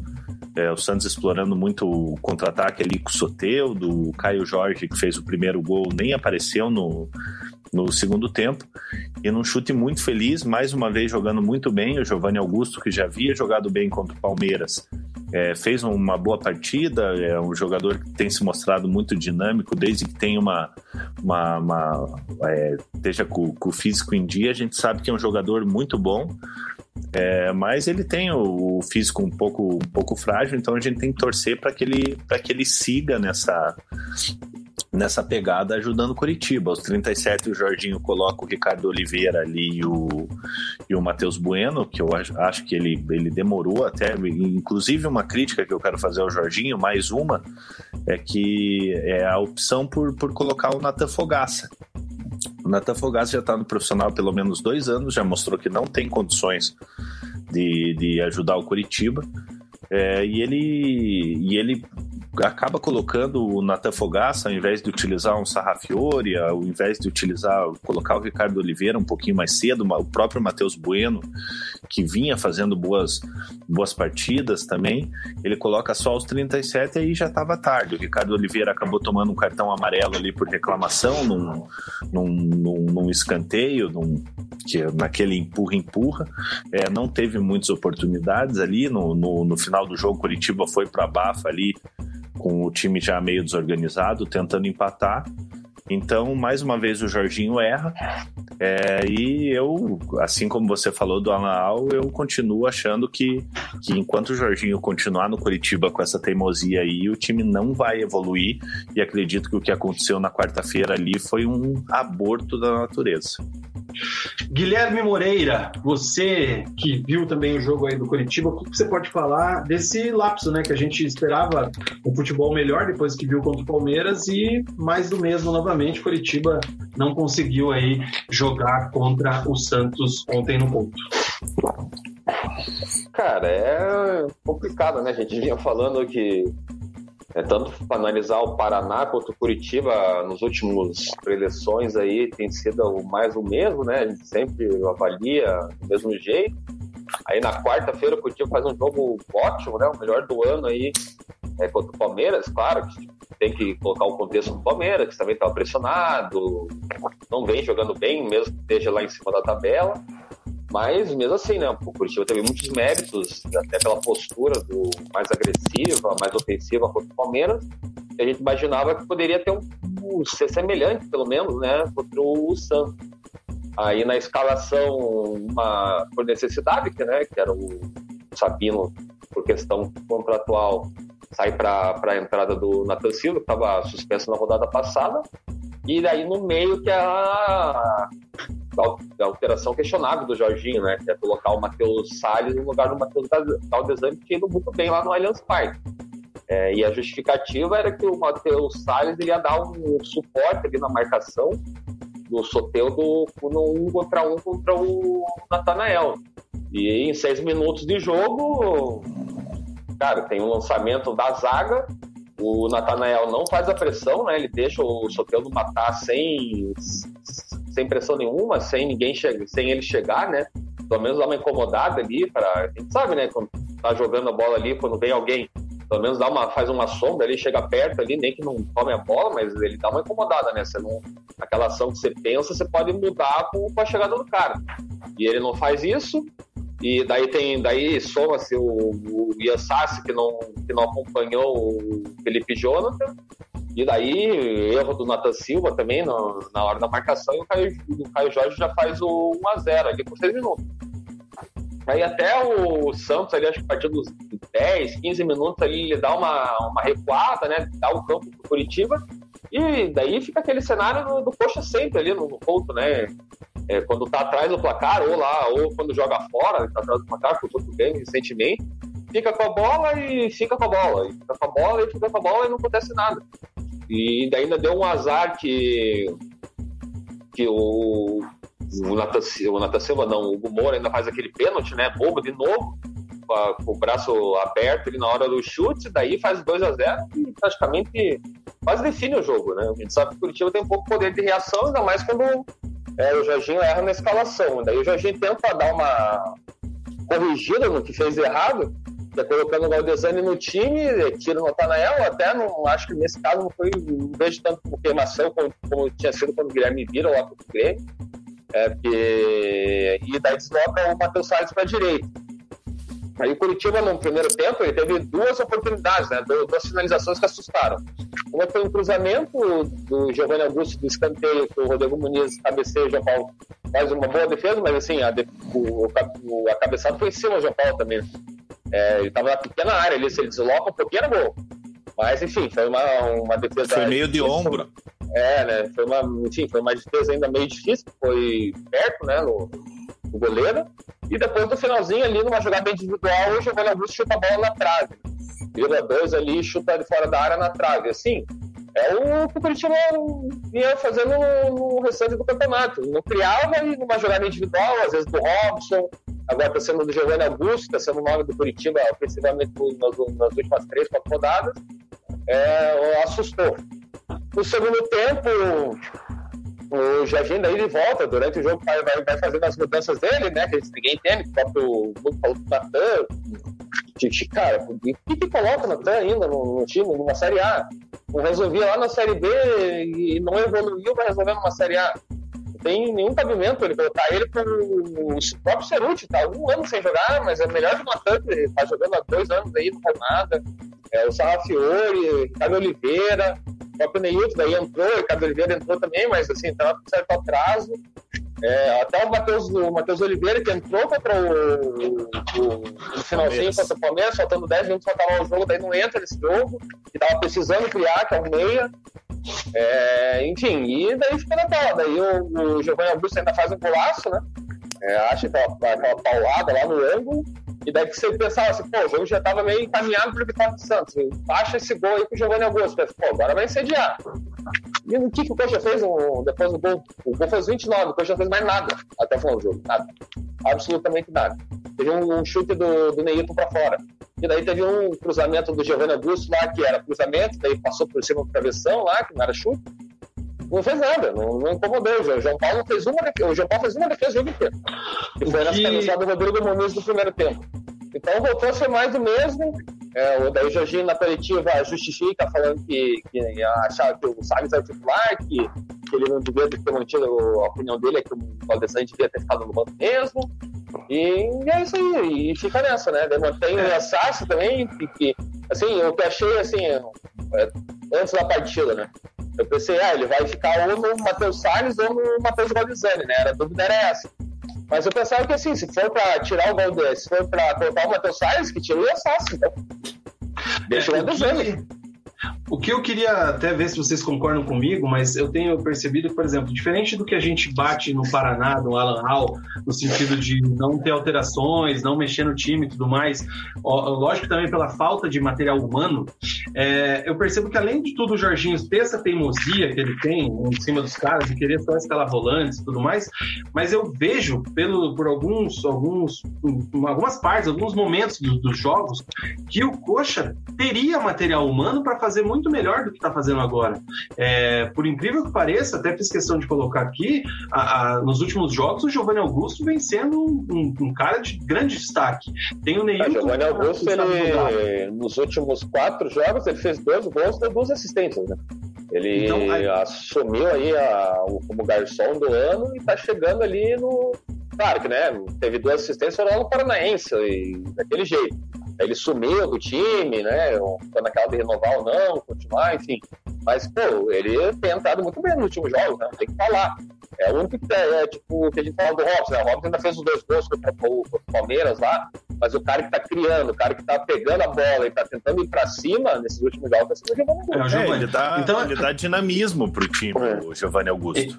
Então, assim, eu acho que o Jorginho, ele, ele tem um material humano para fazer alguma coisa melhor. Não tô dizendo que o time do, do Curitiba é para brigar pela Libertadores, pelo título, que os jogadores são craques e tudo mais.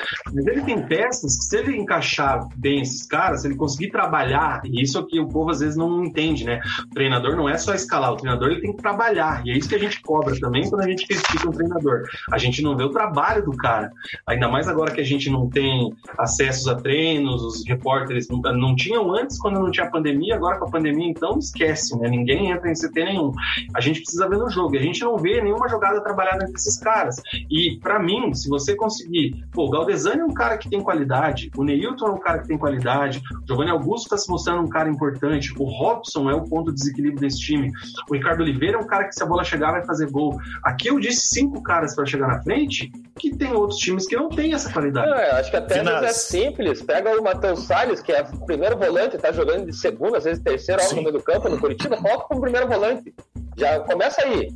Aí já coloca ou o Matheus Bueno ou o Matheus Gabezani como segundo homem do meio do campo para ajudar na saída de bola na construção. Giovanni Augusto. Robson na esquerda. Na direita, já que não tem Rafinha, bota o Neilton. E daí na Sim. frente ali Ricardo Oliveira ou o Rodrigo Muniz. Então já, é, já é diferente um pouco. So, Mas ele Jorginho... fica insistindo no, no, nos nomes que não tem sentido nenhum. O Jorginho é assim, ó. Sabe quando, quando a pessoa fica rica do nada, daí ela vai pra.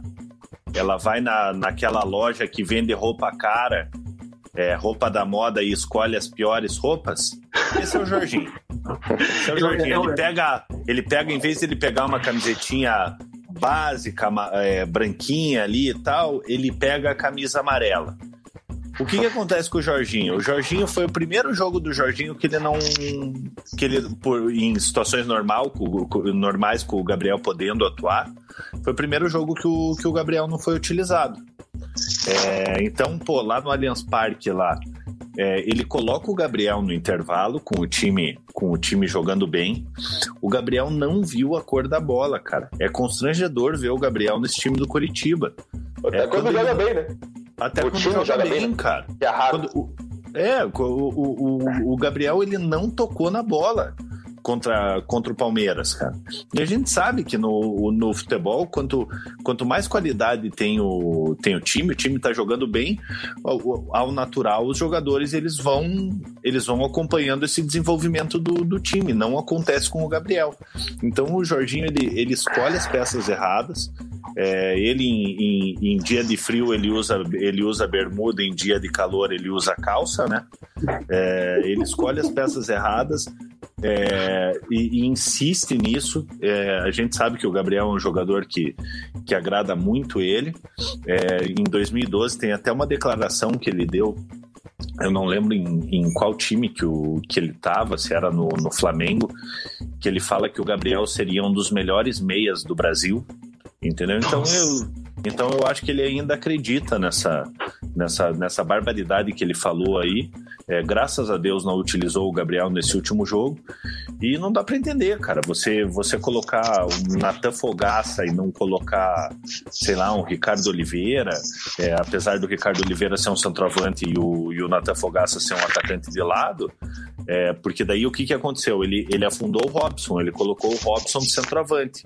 Então o que, que você faz? Você mantém o Robson na, na posição dele, de, de ponta, e coloca o Ricardo Oliveira, mas não coloca o Natan Fogaça. Natan Fogaça tem 40 e poucos jogos no, pelo Curitiba e tem um gol que foi contra o Guarani, na Série B de 2018. Então não dá para continuar contando com, com jogadores desse nível. É, eu acho que o Jorginho também, ele acredita, e não sei quem inventou isso para ele, ele acreditou que ele que essa parte do discurso dele, que a experiência dele como jogador, a história dele, é, é, isso aí ganha jogo, isso aí ganha não, é, toda isso aí escala time. justifica alguma coisa, fala não, porque eu fui jogador, eu sei. Toda Pelo coletiva ele fala umas duas, três vezes isso, cara. Assim, é, claro, então... toda a história do cara como jogador, o cara é campeão mundial, jogava muito no lateral direito. É, isso daí a história não, não nega, né? Você não tem como brigar com os fatos. Mas ele, como treinador, e a gente, assim, eu até entendo algumas coisas que ele fala assim, ah, os caras estão sem ritmo de jogo. E realmente estão, né? O Curitiba contratou um monte de jogador aí que não joga faz tempo, que não estava jogando, e é, é isso é, é, fato. Mas assim, quando você coloca na balança, na Fogaça, e qualquer um dos caras que estavam sem, sem jogar, você pensa, não pensa duas vezes em qualquer um dos caras, dos caras que estavam jogando. É reforço para vir para jogar. Então não tem justificativa colocar esses caras aí. Tem justificativa colocar insistir no próprio Yassassi já, o Yassassi não dá mais. Por mais Cara, que teve tenha, uma na, do... tenha na escalação lá contra o Palmeiras, ele teve presente no melhor jogo do ano, ele ainda saiu no intervalo, né? Que foi pra entrada do próprio Gabriel aí, que falou. E assim, cara, ele participou ali da jogada do segundo gol, né? Na lateral ali, que dá um passezinho, mas enfim, é só também, não faz nada demais. O uma bola na esquerda. Foi do, Giovani, primeiro é, gol. Do Giovanni Augusto, é, ele participa do. do ele do, toca do pro Giovanni Augusto. Ele toca pro Giovanni Augusto e o Giovanni Augusto cruza. Mas assim, é muito pouco para justificar o cara continuar jogando no Curitiba numa Série A. O cara sendo titular ainda do Curitiba numa Série A, né? Não é tipo, e daí o Natan é outra questão que o cara entra no segundo tempo em algumas partidas que também não dá para entender. É assim, às vezes o, parece que o, o Jorginho faz isso de teimoso para tentar provar alguma coisa, né? Não, mas as escolhas vão dar certo. Torcendo pro Natan achar um gol, torcendo pro Yosasi achar um passe magnífico ali, mas não vai achar. Cara, vamos dar uma moral pro pessoal que tá comentando aqui e a galera concorda bastante com o que a gente tá falando aqui, hein, velho. Só deixa eu dar uma passada aqui.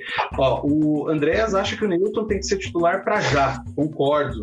Concordo. O Everton Brito coloca aqui que o Hugo Moura já fez o Coxa perder quatro pontos, né? Realmente é, estreou muito bem, mas veio numa queda grande ali depois Vina, do Hugo Moura. Eu até não acho que ele tá numa queda muito grande, cara. Eu acho que esses, esses lances aí foram pontuais. Eu concordo com o Everton aí, que foi é, realmente ele ele tem grande parcela nessa perca de pontos do Coritiba. É, eu ainda afirmo, acho, acho o Hugo Moura um bom jogador, foi um bom reforço, um achado do, do, do Pelaipe, mas ele tem que tomar mais cuidado, cara. Porra, dois lances infantis aí que realmente o Coritiba acabou, acabou perdendo pontos. Mas não vejo ele como, como caiu de produção assim, ele vem jogando bem, é, tirando esses lances pontuais. O Gleidson diz aqui que o Ian Sassi e o Natan não serviram para o time de 2018, que é um dos piores da história, vão resolver na Série A. Não dá assim, até poderiam, né? Se tivessem evoluído em dois anos, né? Mas não evoluíram. O Munir diz que o time do Coxa não pode depender do Rob Show, mesmo ele sendo o meu ruim favorito. não vai bem em todos os jogos. E é verdade, cara, não dá. Ele ainda conclui aqui com que o Jorginho substitui mal em todas as partidas. O Jorginho ele substitui mal, ele escala mal, ele mexe mal, ele, ele dá coletiva mal. Se veste mal. E assim, até o, aproveitando o comentário do, do Adriano, né, que ele diz ali na atual situação, perder ponto em casa é meio caminho para ser baixado. Com certeza, Curitiba tem a penúltima, a penúltima campanha como mandante do campeonato. Tem 33% de aproveitamento. É, conquistou oito pontos, É, se não me engano, são duas vitórias, dois empates e quatro derrotas. É isso mesmo. Então, cara, o time que a gente sabe que assim, time que, que briga por título tem que fazer pontos em casa sempre, né? Tem que não pode tropeçar, tem que tropeçar o mínimo. E time que não. Que, e, só que daí time que tá brigando por título, tá brigando lá em cima, ele conquista os pontos fora, né? Costuma conquistar pontos fora também para dar uma, uma crescida. Mas o time que luta para não cair, cara, normalmente a maior sei lá, 70%, 80% da pontuação é em casa. Você vai bem em casa, se salva na maioria das vezes. Gui, um detalhe. várias vezes assim, sendo forte em casa, ganhando jogos em casa. Daí conquistava é um... ali, tipo, essa vitória contra o Palmeiras, conquistava um empatezinho fora contra o Botafogo, ali, Goiás. Só que tinha que ganhar em casa. Se o Curitiba aí faz mais, sei lá, seis pontos, o Curitiba tava com 23, 22, né? Tá com 16, 22. já tava com 22 ali. Já tava meio que assim, ah, né? Já tava um pouquinho mais tranquilo ali. Fazendo mais três pontos, chegava 25 ali, era mais 20 só no, no segundo turno. Então, é, acho que é muito do, do, do, não ganhar em casa mesmo, assim. Os, os jogos fora já é tradicional. Até pelo elenco do Curitiba, a gente contar que vai perder, se empatar tá ótimo. Aí vence jogando bem contra o Palmeiras, nossa, glória a Deus, né? Mas, assim, os jogos em casa que o Curitiba tem que ganhar. Esse jogo contra o Fortaleza, era possível ganhar, por mais que o primeiro tempo foi horrível e, e se livrou de, de perder 2, 3 a 0. Enfim, depois do segundo tempo, podia, tem, tinha time assim para tentar ser competitivo e ganhar. Contra o próprio agora, contra o próprio Santos ali, o Santos estava sem uma linha, que é a principal referência do, do, do Santos. O Santos, no segundo tempo, não fez nada.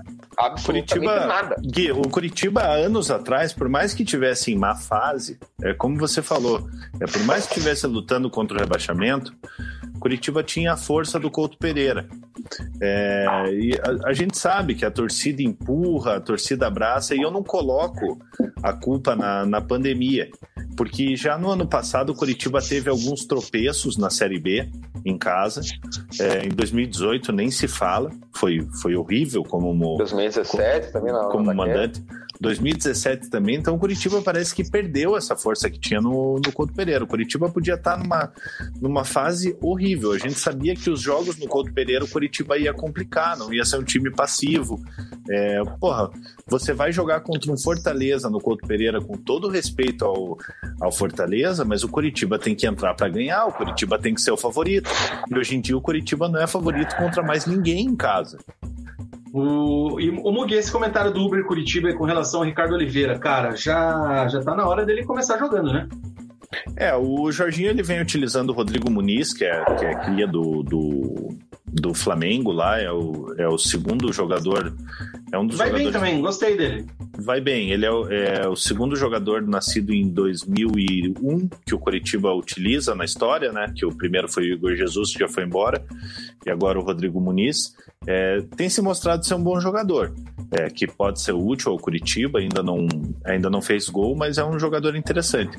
Em relação ao Ricardo Oliveira, é, é um jogador que, que já tem 40 anos, a gente sabe que não vai jogar todos os jogos, apesar dele se cuidar, ele estava muito tempo sem jogar, estava desde março sem jogar. Então, aos poucos, ele vai entrando no, no time. Eu acho que já deveria ter entrado um pouco antes, né? Contra, contra o Palmeiras ali foi muito legal que ele não, ele não jogou, é, mas o Curitiba postou vídeo do, dos bastidores, ele apoiando e tal. Foi como eu falei, ele seria muito importante dentro do vestiário, só que ele tem que ser importante também, também dentro, dentro de campo. campo. Eu não, eu não é, tenho dúvida. Que, não tenho assim... dúvida que ele que a partir do momento que ele, que ele começar a ser utilizado, é, ele, vai dar, ele vai dar um retorno. Em relação ao salário dele, pelo que eu sei, é 180 mil, se o, o Gui pode, pode até me corrigir. Para um jogador do gabarito do Ricardo Oliveira, para quem pagava 180 mil é, para o Sassá, você pagar 180 mil para o Ricardo Oliveira tá até barato. É, assim, eu vejo que o Ricardo Oliveira estreou naquela partida já sendo titular contra o próprio Fortaleza, né? Ele jogou 55 minutos. Aí ele não joga contra o Palmeiras, nem entra em campo, né? Mas teve o treino ali segunda, terça, aí teve o treino sexta para esse jogo contra o, o, o, Santos agora. E o Coxa, se não me falha a memória, joga na sábado que vem contra o Ceará, né? Isso mesmo. Então é mais uma semana aí de preparação. Então eu já vejo que assim, esse jogo do Ceará, em tese, ele já, pelo menos aí já aguenta uns 70 minutos, né? Então já oh, deve, tipo, pelo menos ser titular. Então, se ele é o cara de referência, vê um cara fazer gol, ele deveria, deveria na, na minha visão, ser titular já contra o Ceará. Falando nisso, é, ó, Raoni, o Raoni já quer quebrar a gente aqui, perguntando qual escalação a gente pode esperar contra o Ceará, cara. Não dá pra nem... Posso falar a minha cabeça do, A cabeça do Jorginho não dá nem pra saber o que que tem, né, velho?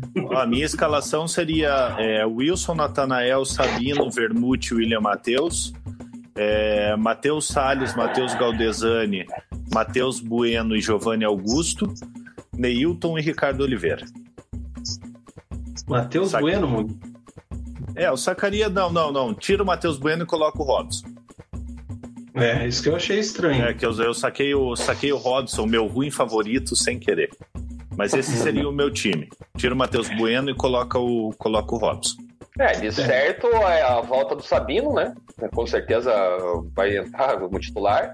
Aí ficou uma dúvida ali se o Jorginho vai deixar o Nathan Silva ou o, o Henrique Vermute, porque foi a dupla dessa, dessa rodada, mas na rodada passada, quando o Palmeiras foi o Henrique, mas porque também o Natan estava suspenso, né? Então o Henrique estreou no profissional, nessa partida contra o Palmeiras, então dá para ver se, se ele vai manter o Natan, se ele vai colocar o Natan ou o Henrique, fica essa dúvida aí. Eu não sei se no jogo, pro jogo de sábado o Jonathan já vai estar recuperado da, do, do Covid. Tem que ver o Rodolfo Filemon também, se ele vai, ter, vai estar recuperado, vai estar à disposição. Então, se eles voltarem, às vezes pode ser que né, o, o próprio Jonathan, né? Porque o Natael não, não foi muito bem nos últimos jogos. É, tem a questão de ser novo, enfim.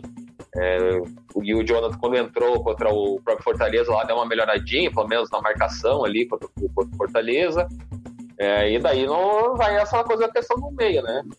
Se o Hugo Moura está suspenso, inclusive, então é, pode ser que o Salles entre já como primeiro volante, ou o Ramon Martinez lá também, então tem essa, essas questões aí se ele vai votar. Às vezes é, às vezes é uma, até uma boa notícia, né? Para mim, para mim, no caso, o Hugo Moura tá suspenso para ver se ele coloca o Matheus Salles no volante e daí coloca um cara que, que, que, é mais construtor, né? Que é o Matheus Bueno ou o Matheus Valdezani ali no meio.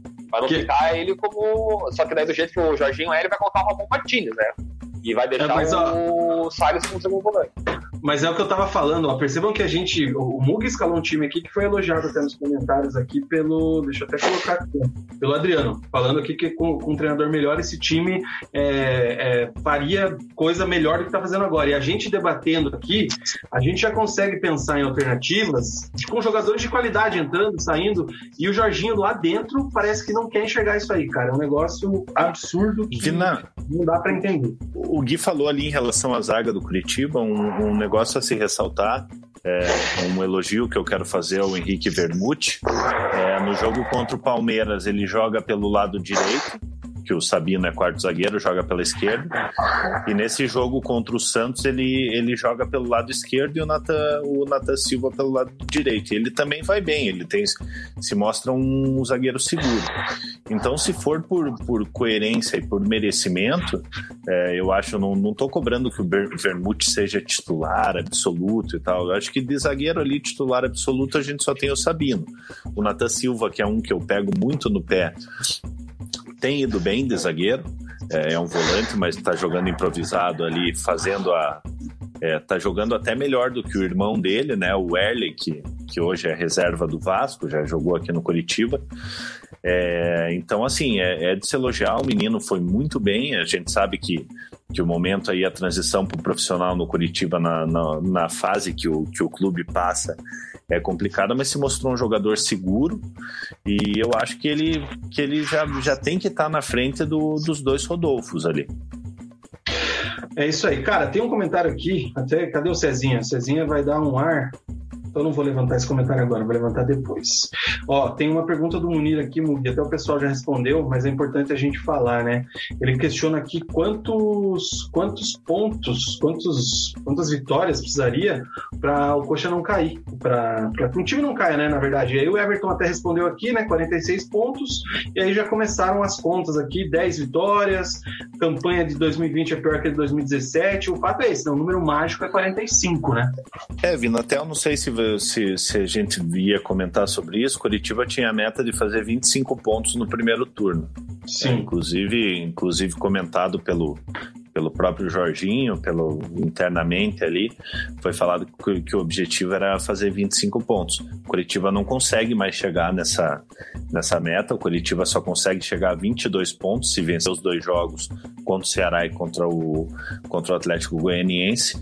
Nesse momento a gente esperava que, que tanto o Ceará contra o Atlético Goianiense é, estivessem brigando pela, pelo, pelo rebaixamento ali junto com o Curitiba, até quando saiu a tabela, eu peguei e pensei, pô, bom pro Curitiba pegar dois times assim é, no, no, nas últimas duas rodadas, que são jogos de seis pontos. E a gente sabe que os dois times, tanto o Ceará quanto o Atlético Goianiense, estão bem na frente do Curitiba. Então, como eu falei, o Curitiba hoje não é favorito contra ninguém, infelizmente. É, então, então, assim, a primeira meta falhou. O Curitiba vai ter que fazer um segundo turno melhor do que o primeiro turno, porque se você fizer ali, se, mesmo que o Curitiba atinja 22 pontos aí no, no primeiro turno, e no segundo turno faça mais 22, você vai fazer 44. É lógico, teve anos que, que a média de corte foi mais baixa, que times com 44 escaparam, inclusive em 2009 o Coritiba foi rebaixado com 44, se não me engano, e o Fluminense com 44 também escapou, com a mesma pontuação do Coritiba, depois de empatar aqui no, no, no Couto Pereira. Então, assim, a pontuação segura é 46 ali, 47 pontos para você se manter. Então, o Curitiba precisa evoluir nesse segundo turno e eu, infelizmente, não vejo uma evolução com o Jorginho no comando. Graças ao Mug, o Resenha de Boteco também tem dicas de moda, diversificando o comentário do nosso parceiro Marcelo Contini, Mug. Qualquer, qualquer dia vamos fazer um resenha da moda aí resenha da moda. O Isaías Chagas levanta um ponto interessante aqui, cara. Três vitórias no primeiro turno que os times estão se entrosando. Imagina o segundo turno com todos os times já encaixados. Já era é Série B.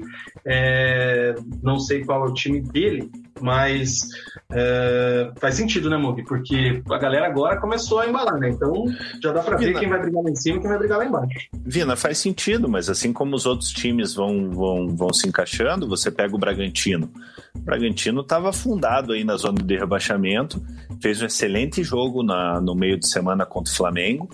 Hoje venceu o Sport, que também está tá brigando no meio da tabela ali por 2 a 0 é, O Bragantino, o Bragantino ele vem se encaixando aí e mostra, é, começa, começa a dar mostras de reação.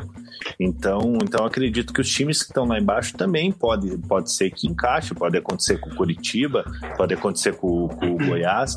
Então acho que está tudo muito nivelado, mas obviamente com o elenco que o Curitiba tem aí é, é muito complicado, a briga, a briga vai ser até o final para não cair. O que, o que faz sentido é que a gente espera que o Curitiba encaixe, o problema é a questão do Jorginho, né, cara? O Jorginho, é. que a gente está falando, batendo forte aí, que desse jeito fica complicado. Ô Mug, dá uma olhada nesse comentário aqui, cara. Deixa eu só achar onde é que tá o Fera. É... Porra, vou perder o cara aqui, mano. O cara comentou que eu sou que eu pareço filho do Theo José. Theo José é fera, é... velho. Theo José Aí, narrava... É... Eu só não sei de onde que ele tirou isso, cara. O, o Theo José, cara, ele. Ele agora ele tá no SBT, né? É. Pior que é parecido mesmo. Ah, você tá maluco, Só cara. Só falta o, a barbichinha. O Theo José, ó. ele tá. Esse Vina parece filho do Theo José. É, isso aí tá com, com, com cara de ser comentário do Celota. Será que não, cara? Pode ser. Como anônimo. Ser. Cara, é, o Theo José. O, o Theo José, se eu não me engano, ele tá no. Ele tá no SBT agora, né? E você escuta Fazendo a voz fazendo os jogos ali do, do SBT e você escuta a voz do Theo José, você parece que você tá vendo a Fórmula Truck, a Fórmula Indy, porque a voz dele tá muito associada ao, às narrações da Band ali, né? Ai, cara, então um abraço aí pro Anônimo aí, mas acho que Theo José não é para mim não, hein, cara. E pior que os caras são traíram, ó. Pior que parece mesmo. Ai, cara. Enfim, a gente tem que se divertir, né, dessa madrugada. Já é dia 19, já passamos da meia-noite, tá? Já é Opa. é segunda-feira. É, Cezinha voltou para dizer que eu sou parecido com o Theo José também. Vina, não, não sei se, cara, a gente, se a gente já vai mudar de bloco. Vamos, né? Vamos. Não, vamos, mas se quiser dar a última do coxa, manda. É, Vina, o... então só comentário rapidinho aqui. O Paulo Pelaipe foi internado no, no Nossa Senhora das Graças com, com Covid, é, com, apresentando um quadro de, de, de Covid. Está é, tá internado ainda, é, o quadro é estável até, até onde eu sei, não está precisando de, de, de, ventilação mecânica para respirar, está consciente, está lúcido. É, então, desejar, desejar melhoras para ele aí e uma, e uma pronta recuperação. É isso aí. Cezinha, alguma última do Curitiba não pra gente mudar de bloco? Não, é isso mesmo. Até sair pra ficar tentar divulgar o bloco do Atlético lá, mas o Twitter tá de palhaçada comigo e eu fiquei tweetando e ele não, não vai. O Twitter caiu, caiu. O Twitter essa semana caiu também um dia, né? Caiu. Mas eu tô. Mas o pior é que tem gente tweetando ali, eu atualizo, consigo, é, atualiza. Eu tentei enviar ali e nada. Não, tava tudo no rascunho lá, não ia, desisti, voltei. É isso aí. Antes a gente vai para o nosso bloco comercial, cara. Vamos falar aqui da Move Monitoramento. Deixa eu me colocar sozinho. A Move Monitoramento, parceiro do Resenha, você que busca as melhores soluções em rastreamento veicular, controle de frota e muito mais. Com o rastreamento da Move, você ganha mais segurança em qualquer lugar, seja na cidade ou na estrada. Com tecnologia avançada, monitoramento do trajeto do seu veículo pode ser feito através de aplicativo da Move diretamente do seu celular. Você monitora e também bloqueia o seu veículo pelo aplicativo em caso de necessidade. Além de tudo isso, a Move conta com relatório de velocidade, rota de, movimento, rota de movimento, posicionamento de um em um minuto e pronta resposta do veículo em caso de roubo. Bloqueou, já era. Cerca virtual e garantia permanente, tudo isso por apenas uma adesão de 200 reais e R$ 69,90 por mês. Mas calma, que você resenhete que deseja adquirir os serviços da Move Monitoramento usando o cupom resenha50 tem aí 50% de desconto na taxa de adesão. Então a gente libera você de 100 reais, 100 reais aí já para você fazer um churrascão, compra aí uns 2 quilos de contrafilé, uma caixa de Amistel, chama a gente, eu levo o carvão, é, o Cezinha leva o coraçãozinho para fazer, o Mug leva é, picanha, que o Mug é mentido, então ele leva uma picanhazinha, e a gente libera você de 100 reais com o cupom Resenha50 através aí da Move Monitoramento, 35273925 ou 991283355. Segue a Move no Insta, Move Monitoramento ou movemonitora.com.br. Obrigado, Move, por acreditar no Resenha de Boteco. Certo, Mug? Vindo além da picanha, eu posso levar a linguiça. Você gosta de levar linguiça? Não, eu levar a minha, a minha linguiça. Vai, rapaz. Meu Deus do céu. Ó, cara, os caras estão de sacanagem, mano. Olha aqui, ó. Ah, não, não é esse aqui. É esse aqui. Você é idêntico ao Theo José. Você tá de brincadeira, cara. Tá... Acho que é esse fone que eu vou meter um fone diferente, ó. Daí não tem. Isso, aí, você, não... aí você não escuta a gente. Não, mas eu pego aqueles fonezinhos normal. Enfim, cornetada aqui da tia Lilian, hein, cara? Fala do meu Atlético aí. Vamos falar Falar assim. agora.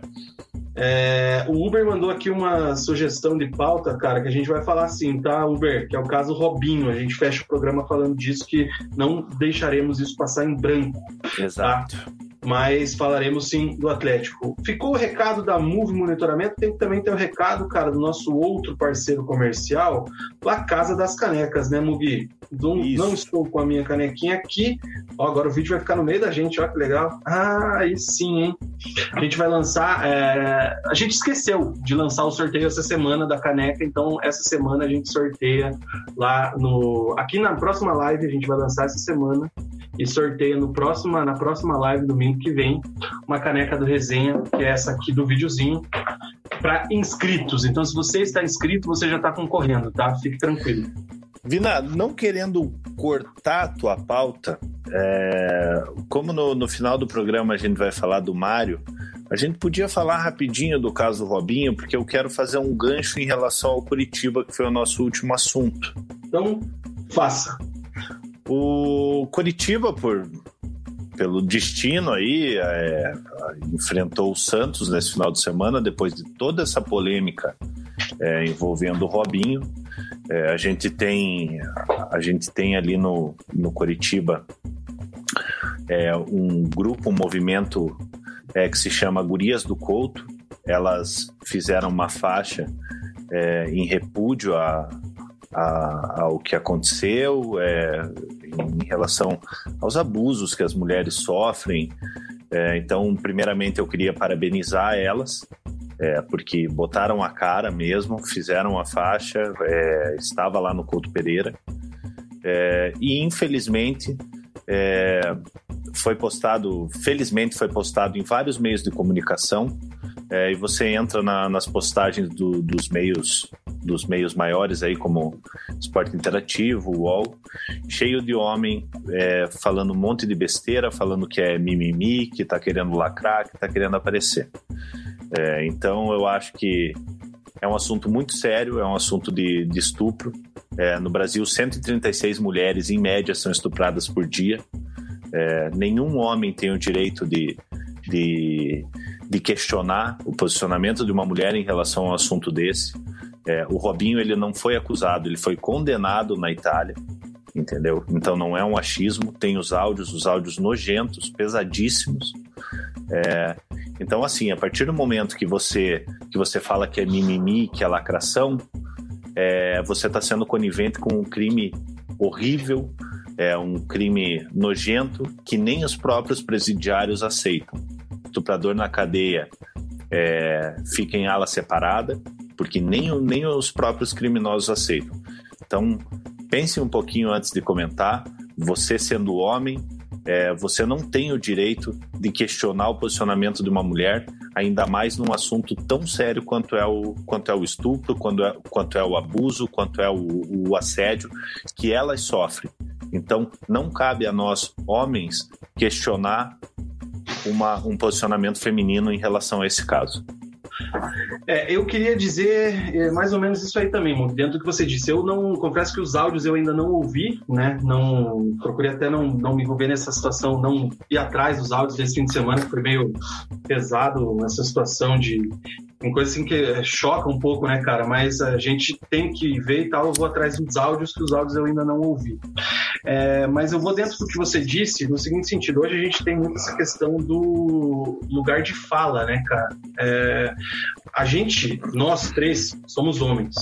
Nós não temos lugar de fala nessa história, nessa situação de estupro, de abuso sexual. É, assim como nós três somos brancos, nós não temos lugar de fala em julgar se, se um negro está se sentindo, está sofrendo racismo ou não. Não é meu lugar de fala. Então já começa por aí. A partir do momento que você daí vai quer diminuir o outro dessa forma, você já está totalmente errado, você já precisa repensar a tua vida, a tua formação, a tua educação, você já está errado. Tá? Então, você, homem que fez, se manifestou dessa forma, cara, me desculpa, mas repensa um pouco é a tua vida, é, repensa aí se você tem ou vai ter filhos, é, a educação deles, para que não comecem a fazer o que você já está fazendo. É, isso posto, eu queria também é, destacar, elogiar e parabenizar as gurias do Couto, que junto com outros 10, 12 coletivos aí do Brasil, foram as primeiras a se posicionar com relação ao caso Robinho contra a contratação dele, antes da divulgação na matéria da Globo, do, do Globo Esporte, é importante salientar, é, que tiveram outros coletivos que infelizmente não se posicionaram antes, se posicionaram depois. Claro, o importante é se posicionar, mas é, acho que grupos teriam que ter se posicionado antes, não se posicionaram, e nisso as gurias do Couto saíram na frente aqui na capital. É, elas que levantam uma bandeira importante nesse ponto. É, o que não dá para aceitar também é um pouco de oportunismo nessa história, gente que quer embarcar é, na fala dos outros aí para caçar like, para lacrar, para querer. É, enfim, esse é um outro ponto também, mas eu queria destacar isso. Não, não é legal. Se você demorou, se você não quis naquele momento, se o teu grupo tem um departamento jurídico que você precisa analisar em 10 pessoas, se você, grupo de mulheres, vai se posicionar contra estupro, estupro beleza. Mas não precisa ficar. Ele fala, demoramos, mas a gente se posiciona contra. É, é, é, menos feio do que fazer o que foi feito aí essa semana. Inclusive, não lembro até arroba lá que eu queria mandar um abraço lá, que, enfim, comuna, alguma coisa lá. Um abraço pra ela que mal conheço e curto ela pacas já. É, mas é isso. Acho que elas estão certas. É, as filhas do Couto mandaram muito bem se posicionando, mandaram muito bem na faixa. E é o que o Mundo falou. É, o Robinho mesmo, ele, é, ele chega a falar: ah, é, cometi, mas não foi, sem consciente. Cara, ele cometeu o ato, a guria se sentiu lesada, ela fez, ele é condenado. O que ele está tentando é recurso, o que ele está tentando, mas o Robinho, ele é condenado por estupro. E é isso, não tem discussão. Não, não há. O que vai acontecer lá na frente, cara, isso é papo de jurista, advogado, juiz. Eu não sou juiz, não sou nada. O fato é esse: ele cometeu um ato, ele foi, ele, ele foi condenado, e é isso aí. Ele já foi julgado. E ponto. E parabéns então para as meninas que se posicionaram nisso aí. Guilherme Moreira. Bom, concordo com tudo. Assim, eu sou, sou sempre a favor da ressocialização das pessoas é, em qualquer caso, mas o Robinho não pagou pena nenhuma. A gente não, não dá para falar em socialização do Robinho, sendo que o cara tá condenado, mas não, não cumpriu nenhuma. Ele foi condenado a nove anos de, de prisão, tá na primeira instância, ele pode reverter, pode. Já viu vários casos aí que a gente sabe que, que aconteceu o estupro, sabe quem foi o culpado e a justiça, infelizmente, não fez a justiça. É, mas assim, por tudo que, que, aconteceu, por tudo que já foi divulgado, é, pela própria confissão dele, né? Sim, se, se a justiça italiana lá, o grampo é legal ou ilegal, pelo jeito é legal, né? Do jeito que eles fizeram lá no carro e, e as ligações, tem um, praticamente uma confissão ali, né? Do, do Robinho. Então, assim, mesmo que ele não seja condenado lá no final, cara, para mim, existe mais Robinho, assim. Não, não, pra mim, a história que ele teve como jogador, é, tirei foto com ele há três, quatro anos atrás aí, quando eu jogava no Galo, quando ele veio para cá, não tinha essa coordenação ainda. Hoje, é, já paguei, tá? Inclusive as fotos, porque por mais que ele tenha tido sua história, jogava bem, enfim, isso daí é, não é nada perto do que ele fez. Então, a atitude do, do cara teve como homem é, é o que mostra que ele é. E infelizmente o cara decepcionou o mundo inteiro. E se assim, claro, a família vai estar do lado dele, tem gente que vai defender, tem pessoas próximas dele, mas aí, cara, vai de cada um. É, é, eu, vocês dois, e com certeza a maioria das pessoas que, que convivem com a gente condenam e, e lamentam muito uma situação e coitada da menina. Porque, assim, o cara. Você vê pelos áudios, né? Ele fala, ah, é, dando risada, enfim, dando.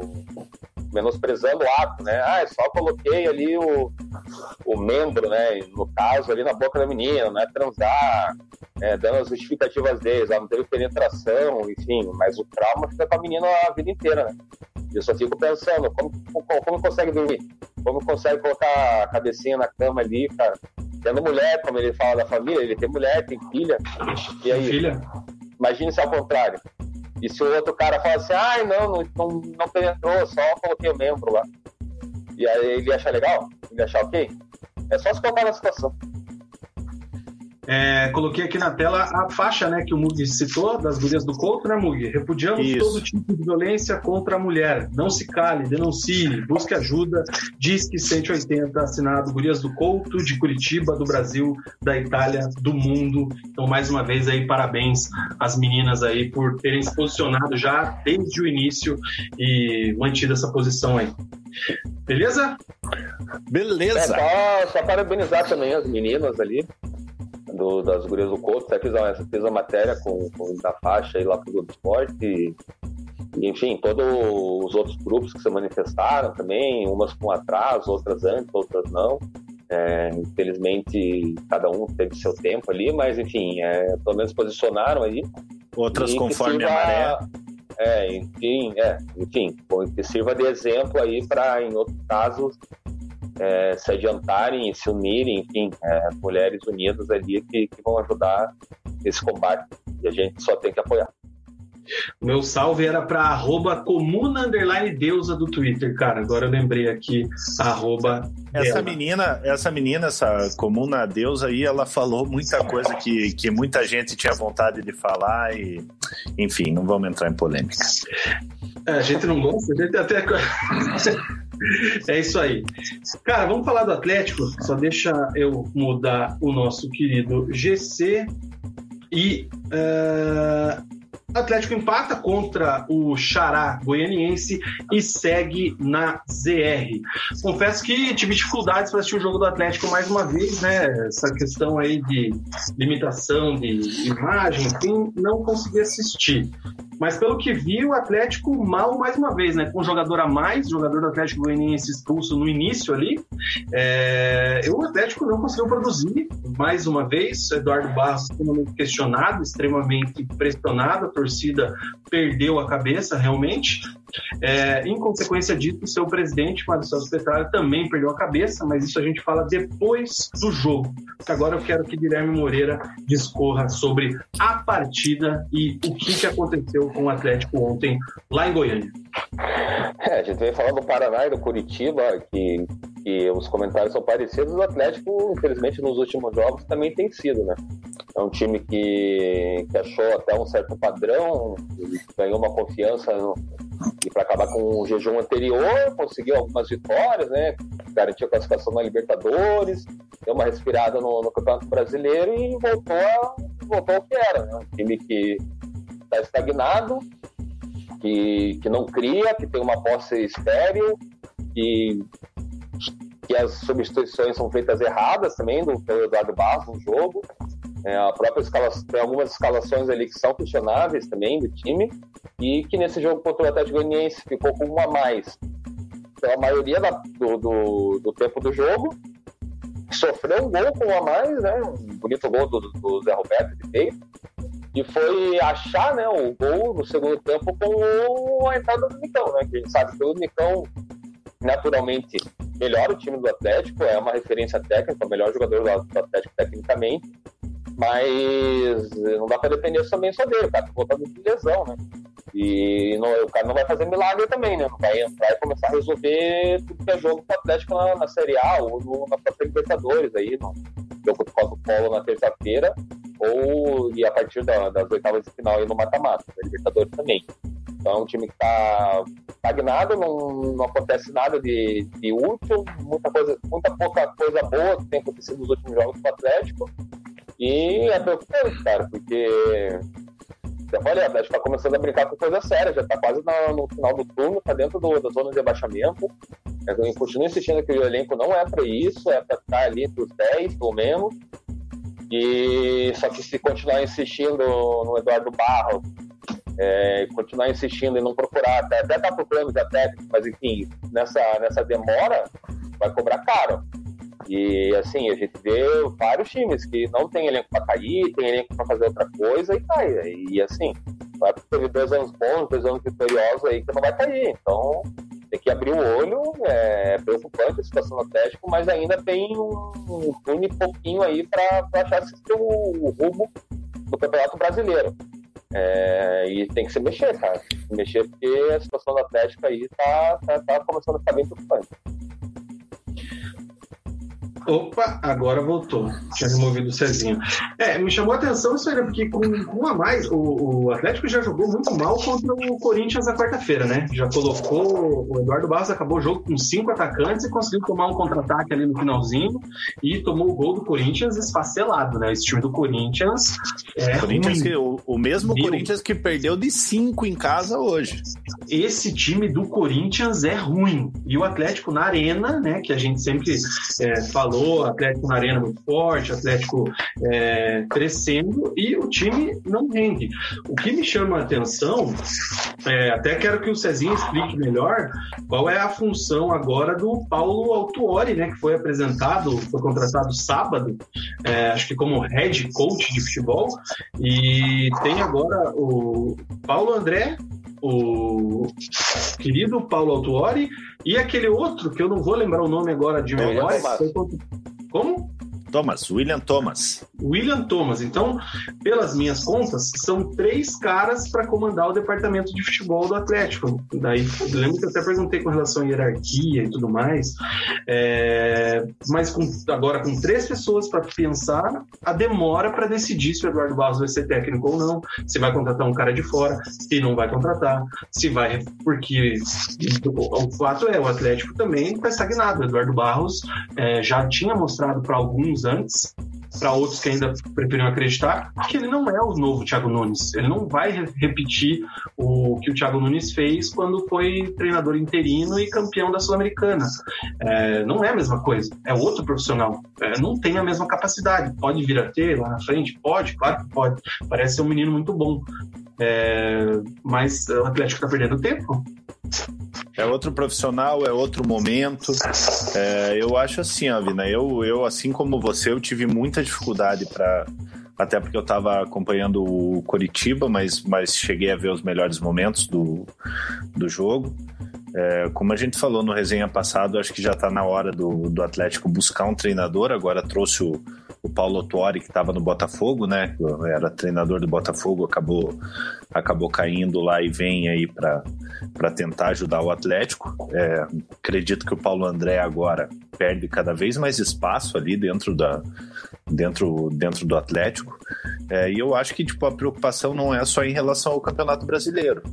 O Atlético ainda tem Copa do Brasil e tem Libertadores. E, e é o mesmo time, cara. É, apesar de serem campeonatos diferentes, é, vai muito da confiança do, do time. É, o, a Copa do Brasil e a Libertadores é reflexo do que você vem apresentando no, no Campeonato Brasileiro.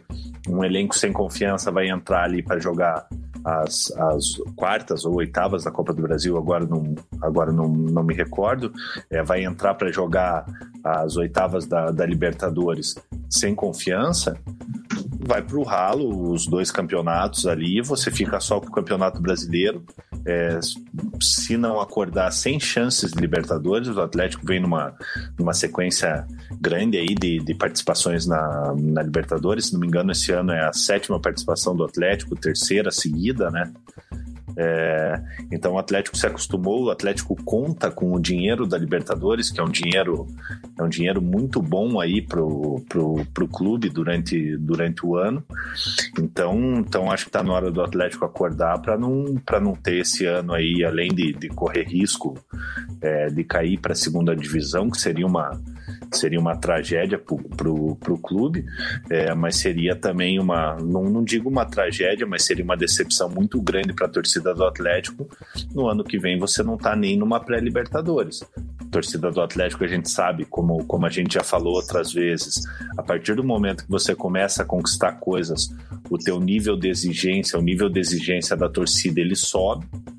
É, e esse ano parece que o Atlético está um pouco perdido aí, é, com, com o Paulo André no comando ali desde o do começo do ano, é, demorando para contratar. Desde o começo do ano ali, o Atlético tinha feito duas contratações, trouxe o Carlos Eduardo por um valor exorbitante, que não mostrou até agora ao que veio. Trouxe o Paulo Henrique, zagueiro que era do Corinthians também agora há pouco tempo, que vem jogando mal. Thiago Heleno tinha recuperado o, o, o bom futebol, né? Que ele vinha mal no, no início do ano. É, então é muito preocupante a situação do Atlético. Acho que até visando o ano que vem, ou o Atlético muda o rumo agora nesse final de turno aí, como o Gui falou, já tá ficando já tá ficando preocupante a situação do Atlético. Ou o Atlético muda o rumo agora para tentar conquistar alguma coisa até o final do ano para ter um 2022 com calendário cheio, ou a torcida vai ficar insatisfeita e a gente vai ter as discussões que, que teve no, no, no Twitter é, do, do Petralha do Petralha debatendo com a torcida. Mugi, pergunta para você. Tá com fome, Cezinha? Porra! Sabe o quanto? E ainda tem um Mac na minha frente aqui. Oh, comi Mac hoje também, antes do programa. Dieta enfim, saudável. Enfim, Vina, ou o Atlético vai atrás de um treinador aí, para de insistir com o, com o Eduardo Barros, ou no, a preocupação não é nem só desse ano, a preocupação é 2022 também, para ter, um, ter um calendário cheio, para você ter uma é, receita. O Atlético tem, tem caixa, vendeu, fez boas vendas aí. Mas agora não pode, né? É, agora não pode. Agora você... tá, entrou, entrou em vigor a punição, né? É, mas às vezes você tem ali um jogador da, das categorias de base que pode, que pode render, enfim, mas a gente sabe que é, que é complicada a situação do Atlético, mas visando 2022 aí, o Atlético já precisa, precisa repensar. Cezinha, qual que é a função do Paulo Tuori, cara? Você já sabe, já falaram alguma coisa? O que que, que, que tá fazendo aqui o homem? É, ele vem com a função lá de head coach, né? É, naquele é, aquela tabela lá de é, organograma, né? Do, organograma. Organograma do, do Atlético lá. Quando era do ano passado, né? Quando ainda tinha o Thiago Nunes, era o Paulo André como o diretor lá do, do departamento, o cara que mandava o departamento de futebol do, do Atlético. Esse head coach era o Thiago Nunes na ocasião, né? Um cara que, que cuidava do time principal, né? Era o técnico mesmo mas também cuidava de todas as questões da, da categoria de base, era tipo como se fosse um coordenador ali da categoria de base, da, da, da ajudar da transição para a base profissional, ficava de olho no sub-23, aspirantes, né? Enfim, ele cuidava, ele cuidava meio que de um todo, né? Ele tinha mais que, que a função só do, do profissional. E o próprio Thiago Nunes, na época, né, que ele saiu, ele comenta, né, que tinha tinha mais essa sobrecarga sobre ele, que ele tinha que pensar em, em, toda essa questão também, que não era só no time principal. Então ele, em, em tese, ele viria aí abaixo do, do, do do, do Paulo. Nossa, Paulo Nunes, ó, cara tá gostando do Nunes. então ele viria abaixo do, do Paulo André. E, e daí ficaria ali meio que parecido. Daí o, o William Tomás é um cara executivo mais do profissional mesmo, né? Ele, ele ali, ali no futebol profissional com o Paulo André. E o Paulo Tuori é um cara que sempre gostou muito de trabalhar com cara com, com, com jovens, né? Gosta das categorias de base também. E gosta de ficar nessa coordenação, né? Ele, tanto que ele vem falando aí desde 2016 lá no Atlético ele não queria mais ser técnico, que é função administrativa. No fim sempre fica apagando um incêndio, né? Foi lá para o Botafogo uma função administrativa, né? De executivo lá. E no fim acabou sendo técnico e foi demitido. E aqui também não é de se duvidar, né? Ele vem com essa, com essa função de head coach aí, de de ser o homem da, dessa transição profissional, base, esse cara fazer esse meio campo aí, e também na metodologia, né? Ele tem todo esse conhecimento de futebol também. Mas assim, você duvida que daqui uma semana se, se perde terça-feira no próximo jogo em casa, é, no próximo jogo no Brasileirão, ele já não assume ali pro, pra tampar buraco? No, no... Cara, mas o, o, o pior, velho, é que ele, ele fazendo isso, ele vai estar tá sendo muito traíra, por exemplo, com o próprio Botafogo, né? Que ele disse que assumiu por gratidão, ele não queria mais ser treinador na vida dele, que ele agora quer outro cargo, pediu a conta lá por causa disso e vem aqui, e eu acredito que uma dessas ele pode assumir. Mas Aí, ele cara, já fez isso no Atlético, né? É, fez isso no próprio Atlético, né? então não seria, por isso que eu falo, ele ele tem esse. É, e ele, assim, eu acho que ele já vem para cá meio com essa consciência, que, que ele pode uma hora assumir o papel de técnico, daí é tampão, daí acaba ficando. Toda aquela questão do Atlético, né? A gente fala que o, o próprio Thiago Nunes foi uma exceção na história da, da era Petralha, porque o Atlético também é outro clube que tem uma treinador e que contrata treinador a rodo, né? E demite também. Então, uhum. ele, e a própria Aurora também, como, como no Atlético, teve o seu tempo, né? Teve um ano e meio, se não me engano, é, na frente uhum. do Atlético. Então, ele e o Thiago Nunes foram, umas, foram exceções na história da era Petralha. Mas mesmo assim também cai, né? É, e assim, cai e às vezes não continua no clube. E ele já saiu, aquela vez mesmo do Atlético, ele saiu lá, quando teve a questão do Eduardo Batista, né? Então ele então, que ele, ele ameaçou, ele até divulgou que saía, sair do Atlético, convenceu a ficar. Então, ele tem suas convicções também é, de, de ficar no clube, às vezes sair porque ele não concorda com algumas coisas. Então, do mesmo jeito que ele vem, vem para agregar muito na estrutura do Atlético, já conhece a estrutura, vem, vem auxiliar ainda mais, é, ele também tem algumas coisas que ele não concorda e ele pode sair também a qualquer momento. Então, às vezes tem um choque. E ele, assim, ele é vivido, tem muita experiência no futebol, apesar de ter o seu bom contato com, com o relacionamento com o Petralha, é, são duas cabeças pensantes ali que, que se chocam, né? E ele é aquele cara que não vai chegar pro Petralha e vai falar, ah, tá bom, Petralha, fica quietinho aqui na minha, faça o que você quiser. Ele chega e fala, ah, beleza, então pega meu boneco aqui que daqui a pouco outro povo me procura. Uma, se teve uma boa notícia foi a volta do Nicão, né? Que voltou e já deu assistência, né, Cezinha? Aí tá uma esperança da torcida atleticana. Nicão voltou e voltou jogando bem, né? É, ele ficou, se não me engano, seis jogos fora, né? Do, do Atlético, aí sem poder jogar, né? Tava tratando, tratando de lesão.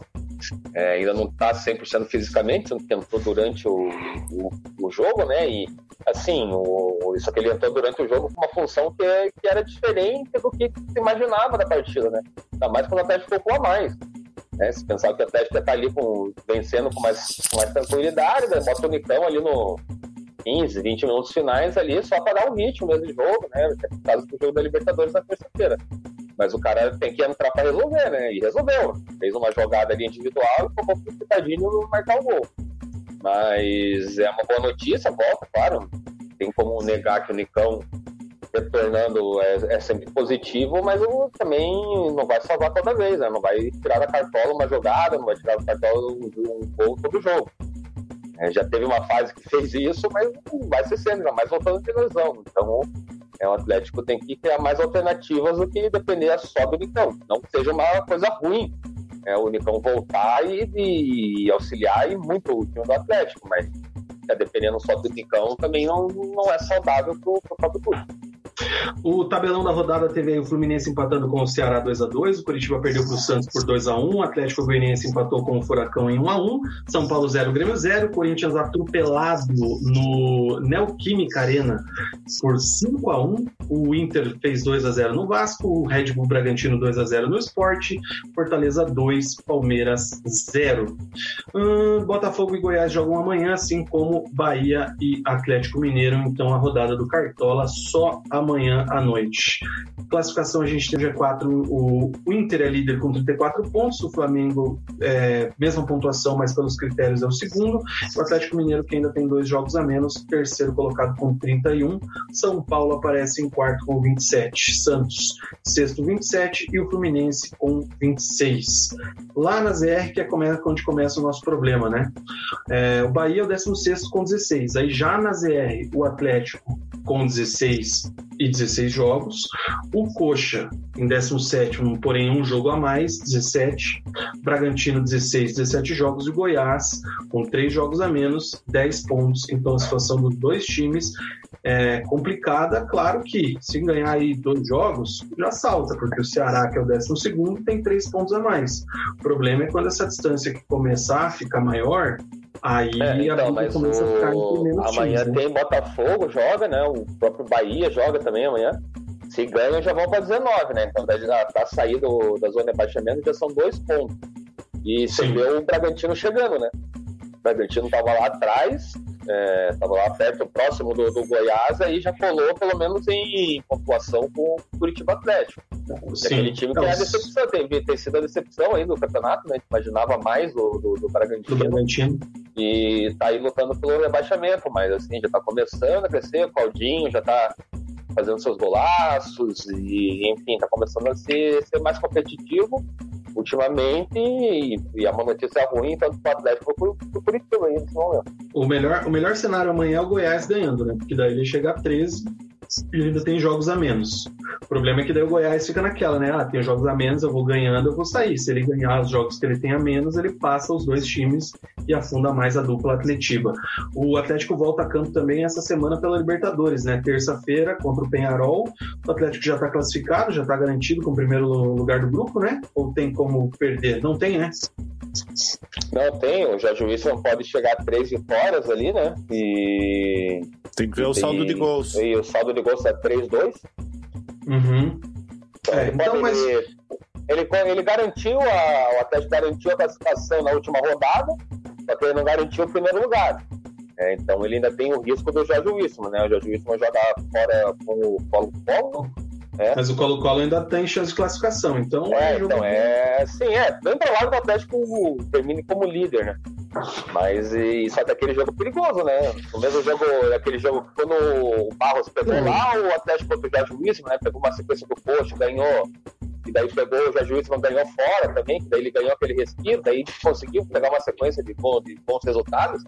Agora ele está com uma sequência de maus resultados, né? E esse jogo aí contra o, contra o Penharol é super perigoso. É bem provável, assim, que até já está procurando técnico. Se não se empatar, assim, se perder o primeiro lugar do grupo, vixe, Esquece. Se perder já pro, pro Penharol ali, cara, o Eduardo Baus no final de semana já, já não comanda a técnica. E o Penharol ainda tem chance de classificação também, né? Vai ser uma é. rodada importante aí. Sorte que o Atlético já se classificou. Todos os clubes têm, têm possibilidade de classificação e o único classificado é o Atlético, por enquanto. É. O Vitor Macedo pergunta com relação ao Atlético sondando um treinador uruguaio, cara. Seria esse Miguel Ángel Ramírez que o Adriano tá falando aqui, não? Não, Miguel Ángel Ramírez ele tá, na verdade, conversando com o Palmeiras agora. É o do Independente Del Valle mas o Atlético chegou a conversar com. Chegou, o Miguel Ramírez chegou a vir aqui, né? No CT do Caju, ficou dois dias em Curitiba. Valores assustam. é. E o Atlético não quis bancar o que ele pediu. Então. É um erro, né? Sabe quem é esse uruguaio aqui que o Vitor cita, não? Cara, não sei porque, sinceramente, nem soube de, de sondagem. Eu sei que o Atlético está no mercado, né? Tá conversando com, com alguns nomes, não, não soube ainda quais nomes que estão conversando mas está no mercado e atrás de, técnico. O Isaías diz que a volta do Nicão do Vitinho melhora muito o Atlético. O Uber dá uma zoada aqui no nome do Autori, head coach, né? Gringo e tudo mais.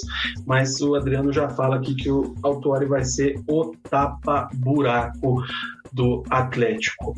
Cara, além disso, a gente tem aqui aquele quadro que faz sucesso de vez em quando, que é Recitando Petralha, né? Time Lá vem. Por que que a gente fala isso, né, cara? Eu só ontem, fiz a live por isso hoje. O Petralha é, Atlético perdeu e o Petralha foi ao Twitter, né, cara? Então, começa. É, eu gosto quando o Petralha vai ao Twitter, cara, porque ele manda umas coisas que, né, é, são gostosas, assim, de a gente acompanhar, né? E ele mandou ontem de graça, né? Gente, me poupem, não tenho mais para dar. Minha competência está neste limite da transformação de um time de bairro em campeão brasileiro por duas vezes. Paciência. O egoísmo e a ingratidão faz parte dos pobres de espírito. Tenho dito e repetido: o tempo é o senhor da razão. Mário Celso Petralha. E aí, cara, quando ele vai lá, a torcida, né, descascou, né? Começou a questionar, tal, até o nosso parceiro Fabiano Claro aqui cornetando tudo mais, enfim. Aí eu separei algumas respostas aqui, o cara até excluiu a pergunta aqui, ó. Eu não, não sei qual é a pergunta, mas só para o Petralha não dizer que a galera tirou do contexto as falas dele, né? Que eu vi que ele falou isso no Face hoje, é, para os amigos do Face, né? Oi, Face. É, eu estou colocando na íntegra, então querido Petralha, Mário, te admiramos muito, sempre convidado a participar do programa, tá? Torcida, o que além de encherem o saco fizeram? Nada. Não me façam me arrepender pelo que fiz para esse time de bairro que em 70 anos treinava na praça, na frente da belíssima Baixada belíssima Baixada hoje, né? Porque se falar da Baixada Antiga, ele fala que não era boa. Então, pesada declaração de Mário Celso Petralha. Outra, mais uma pergunta aqui. Isso aqui ele até respondeu um cara de fora, que sei lá qual é a história. Com que direito vocês têm para exigir alguma coisa? Nunca tivemos nosso estádio cheio, só em finais. Há muito tempo já defini a nossa torcida. É, e aí ele finaliza com o que foi a cereja do bolo para os rivais, né? Nós éramos anões. Tem memória curta ou já nasceu na era MCP? O Petralha deu outro nome para a famosa geração Arena, né? Que a gente brinca ali, né? Ele chamou de era MCP. O fato é que o Petralha tá desgastado, né, cara? Porque isso aqui é uma confissão de que ele não, já tá no limite dele, né? Vina, é, eu assim, eu como, como torcedor do Curitiba, é óbvio que eu, que eu achei engraçado, tudo. É, mas, mas, cara, é uma falta de respeito com o torcedor, cara. Porque o Atlético tem um dos planos de sócio mais caro do Brasil. É, tem torcedor que tá pagando esse plano de sócio aí é, durante a pandemia, sem poder ir no jogo. É, porra, a única coisa que ganharam aí é, foi máscara do, pro, pro Covid aí. É, então, porra, cara, é eu, assim, eu, como eu falei, como torcedor do Curitiba, achei engraçado pra caramba. Mas eu, se eu fosse torcedor do Atlético, eu ia estar tá muito puto. Porque o, o, o, Petralha não é dono do Atlético, cara. Ele se, ele se porta como, como dono do Atlético, tem de se reconhecer que o trabalho que ele fez no Atlético desde 95 é fenomenal. Ele, ele realmente transformou o, o time do Atlético. É, mas é uma falta de respeito com aquele torcedor que paga o seu sócio todo dia, paga seu sócio em dia, é, no momento da pandemia, que não abandona o clube.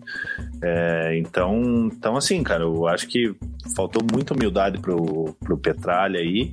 Não, e, a torcida do, teve, né? e, a, e a torcida do Atlético tem, tem razão de, de ficar brava com, com as coisas que ele falou. A questão é, sempre foi assim, não me surpreende. Ficam puto, mas qualquer hora dessa estão lá batendo palma para ele de novo, aprovando símbolo sem consulta, aprovando mudança de nome sem consulta. É, enfim. É isso, Cezinha. O que você quer acrescentar, cara?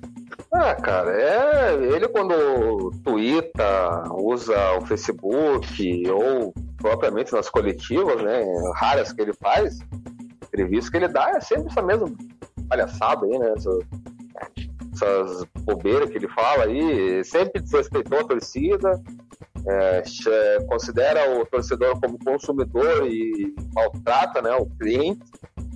E sempre fala um monte de besteira, a torcida se revolta. É claro que, assim, a gente tá acostumado já com, o jeito que a própria torcida também já tá. É, obviamente fica puto, fica indignado com, com o que ele fala, mas daqui uma semana já tá amando ele de volta, sabe que é, que é sempre assim.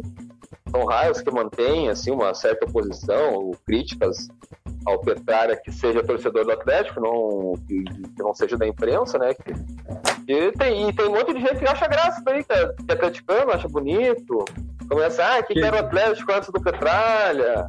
Enfim, o cara, então, o cara caga na cabeça dos torcedores, o cara acha bonito. Então, assim, eu, é engraçado, né? Infelizmente é engraçado, você olha assim, dá risada das, das besteiras que ele fala, mas é, e não deixa de ser lamentável como sempre, né? Quando ele abre a boca em coletiva ou na rede social digitando, são essas baboseiras aí, né? E, e quando é para se manifestar para isso, ele aparece. Quando é para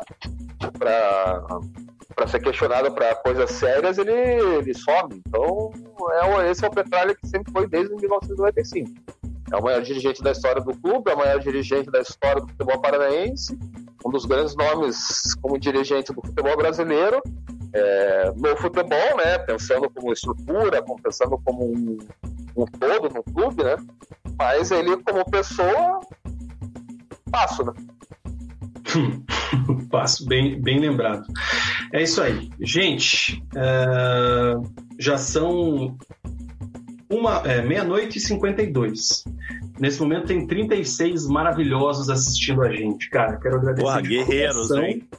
36 pessoas assistindo a gente ao vivaço nesse momento. Temos 39 likes, obrigado. Teve mais um abençoado que deu dislike. Tomara que você tenha insônia, sonhe, sonhe com bug, né?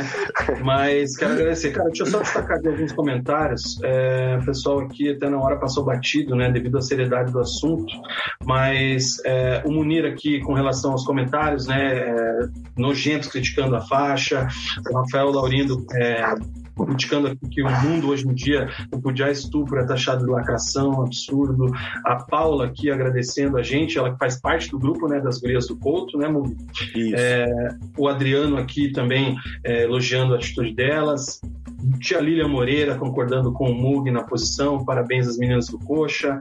É, e o nosso parceiro Uber Curitibano, é, orgulhoso com a nossa, o nosso posicionamento. Vina, e tamo junto e tão orgulhoso quanto o Uber curitibano, ficamos nós também em saber que na nossa audiência é, temos pessoas que, que, que, concordam com esse, com esse nosso pensamento e, e, não são pessoas escrotas como, como essas pessoas que acham que, que você se posicionar, você está querendo lacrar. Então, é agradecemos. É, a gente vive na democracia, mas quem discorda dessa nossa opinião na questão do Robinho, nessa questão de estupro, enfim, violência contra a mulher, é, pau no seu... A gente nem quer. Quem não, quem não concorda em relação é. a isso do Robinho, a gente nem quer como. Pode cancelar, pode cancelar a inscrição no canal. É. Cezinha, tchau. Pode comer seu Mac antes que esfrie.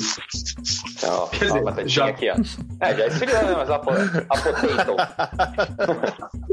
Comeu tudo já. Falou, cara. Até mais. Falou. Tchau. Mugi. Bom, valeu, boa semana valeu, pra ti, galera. parceiro. Boa semana para vocês aí. Um beijo para vocês. É isso aí, gente. O Resenha de Boteco fica por aqui. Agradecer essa audiência de todos. Mais de duas horas de live, quase uma hora da manhã. Já é segunda-feira, dia 19 de outubro. A gente volta a qualquer momento. Não se esqueçam. Ativem as notificações. E como diz ali, ó, o querido Vitor, olho na nuca. Fiquem atentos que quando você menos espera, o Resenha aparece por aí.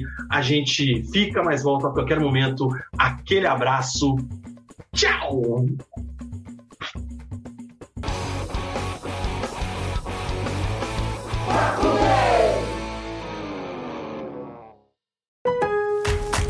It's summer and time for parties and reunions. What's the one thing you don't want to run out of? Ice. Save at Lowe's for the 4th and get the new Bosch French door refrigerator with the advanced Quick Ice Pro system. You'll have an ice maker fast enough to keep up with your family and friends. So, whether you're filling a glass or a cooler, you'll always have plenty of freshly filtered ice with Bosch. Shop Lowe's for the values you want on appliances today and every day. U.S. only.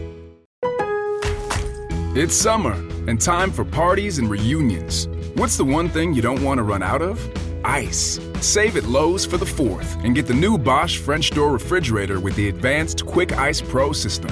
You'll have an ice maker fast enough to keep up with your family and friends. So, whether you're filling a glass or a cooler, you'll always have plenty of freshly filtered ice with Bosch. Shop Lowe's for the values you want on appliances today and every day. U.S. only.